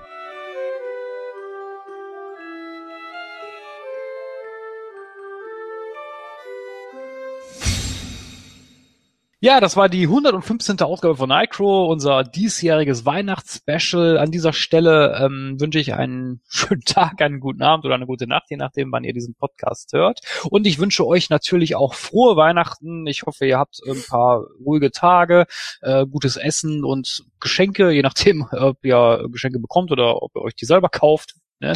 wie, wie ihr das immer handhabt. Und ähm, wir hören uns ja auch erst nächstes Jahr wieder. Deswegen sage ich an dieser Stelle äh, auch schon mal, ich wünsche euch einen guten Rutsch ins neue Jahr. Und äh, das gleiche wünsche ich natürlich auch meinen Kollegen hier, Jens, Gordon und Julian. Frohe Weihnachten und einen guten Rutsch ins neue Jahr. Und dann hören wir uns dann, ich denke, nächstes Jahr spätestens wieder. Bis dann. Ja, vielen Dank. Dir natürlich auch. Ja, wir hören uns tatsächlich sogar dieses Jahr noch einmal wieder, äh, wenn wir mit unserem Winterspecial kommen. Das wird dann die Ausgabe 116 werden und da geht's dann natürlich mal wieder um Star Trek. Da dürfte der Julian dann ja auch wieder mit an Bord sein, hoffe ich mal. Natürlich. Sehr schön, da freue ich mich jetzt schon drauf. Und ich find's gut, dass wir beiden auch, ehrlich gesagt, äh, wir sind nicht immer einer Meinung, aber ich finde das sehr gut, weil, ja, nee, ich finde das gut. Das, das belebt einfach so eine Diskussion. Weil es wäre auch langweilig, wenn wir alle einer Meinung wären. So, und deswegen freue ich mich ganz besonders vor allen Dingen auch auf Star Trek 6. Meiner Meinung nach einer der besten äh, klassischen Star Trek-Filme. Und ja, dann noch die Ankündigung, dann wird es erstmal eine Pause geben. Also wir werden eine Folge mindestens überspringen weil wir einfach mal ein bisschen Pause machen müssen. Ach, dann geht's mit der 117 weiter. Dann geht's mit der 117 zwar weiter, aber in dem Tonus äh, würde ja Mitte Januar dann eine Folge kommen. Dann gibt's aber erst die nächste tatsächlich Anfang Februar, glaube ich. Und äh, ja, die würden wir dann wahrscheinlich irgendwann kurz vorher aufnehmen, aber rausbringen tun wir die dann tatsächlich erst Anfang Februar und ja, Leute, ein bisschen Pause sei uns gegönnt. Wir haben dieses Jahr, boah, ich glaube mindestens 20, 25 Ausgaben rausgebracht, plus den ganzen Specials etc. Also es ist ja auch in Ordnung. Deswegen sage ich an dieser Stelle einfach mal vielen, vielen Dank fürs Zuhören und äh, wie Christoph das schon gesagt hat, guten Abend, Nacht, macht's gut, guten Rutsch ins neue Jahr, frohe Weihnachten, bis denn. Genau das hat er gesagt. Ja, danke schön an euch. Ja, genau, du bist ein Und auch an die Hörer. War wieder sehr nett.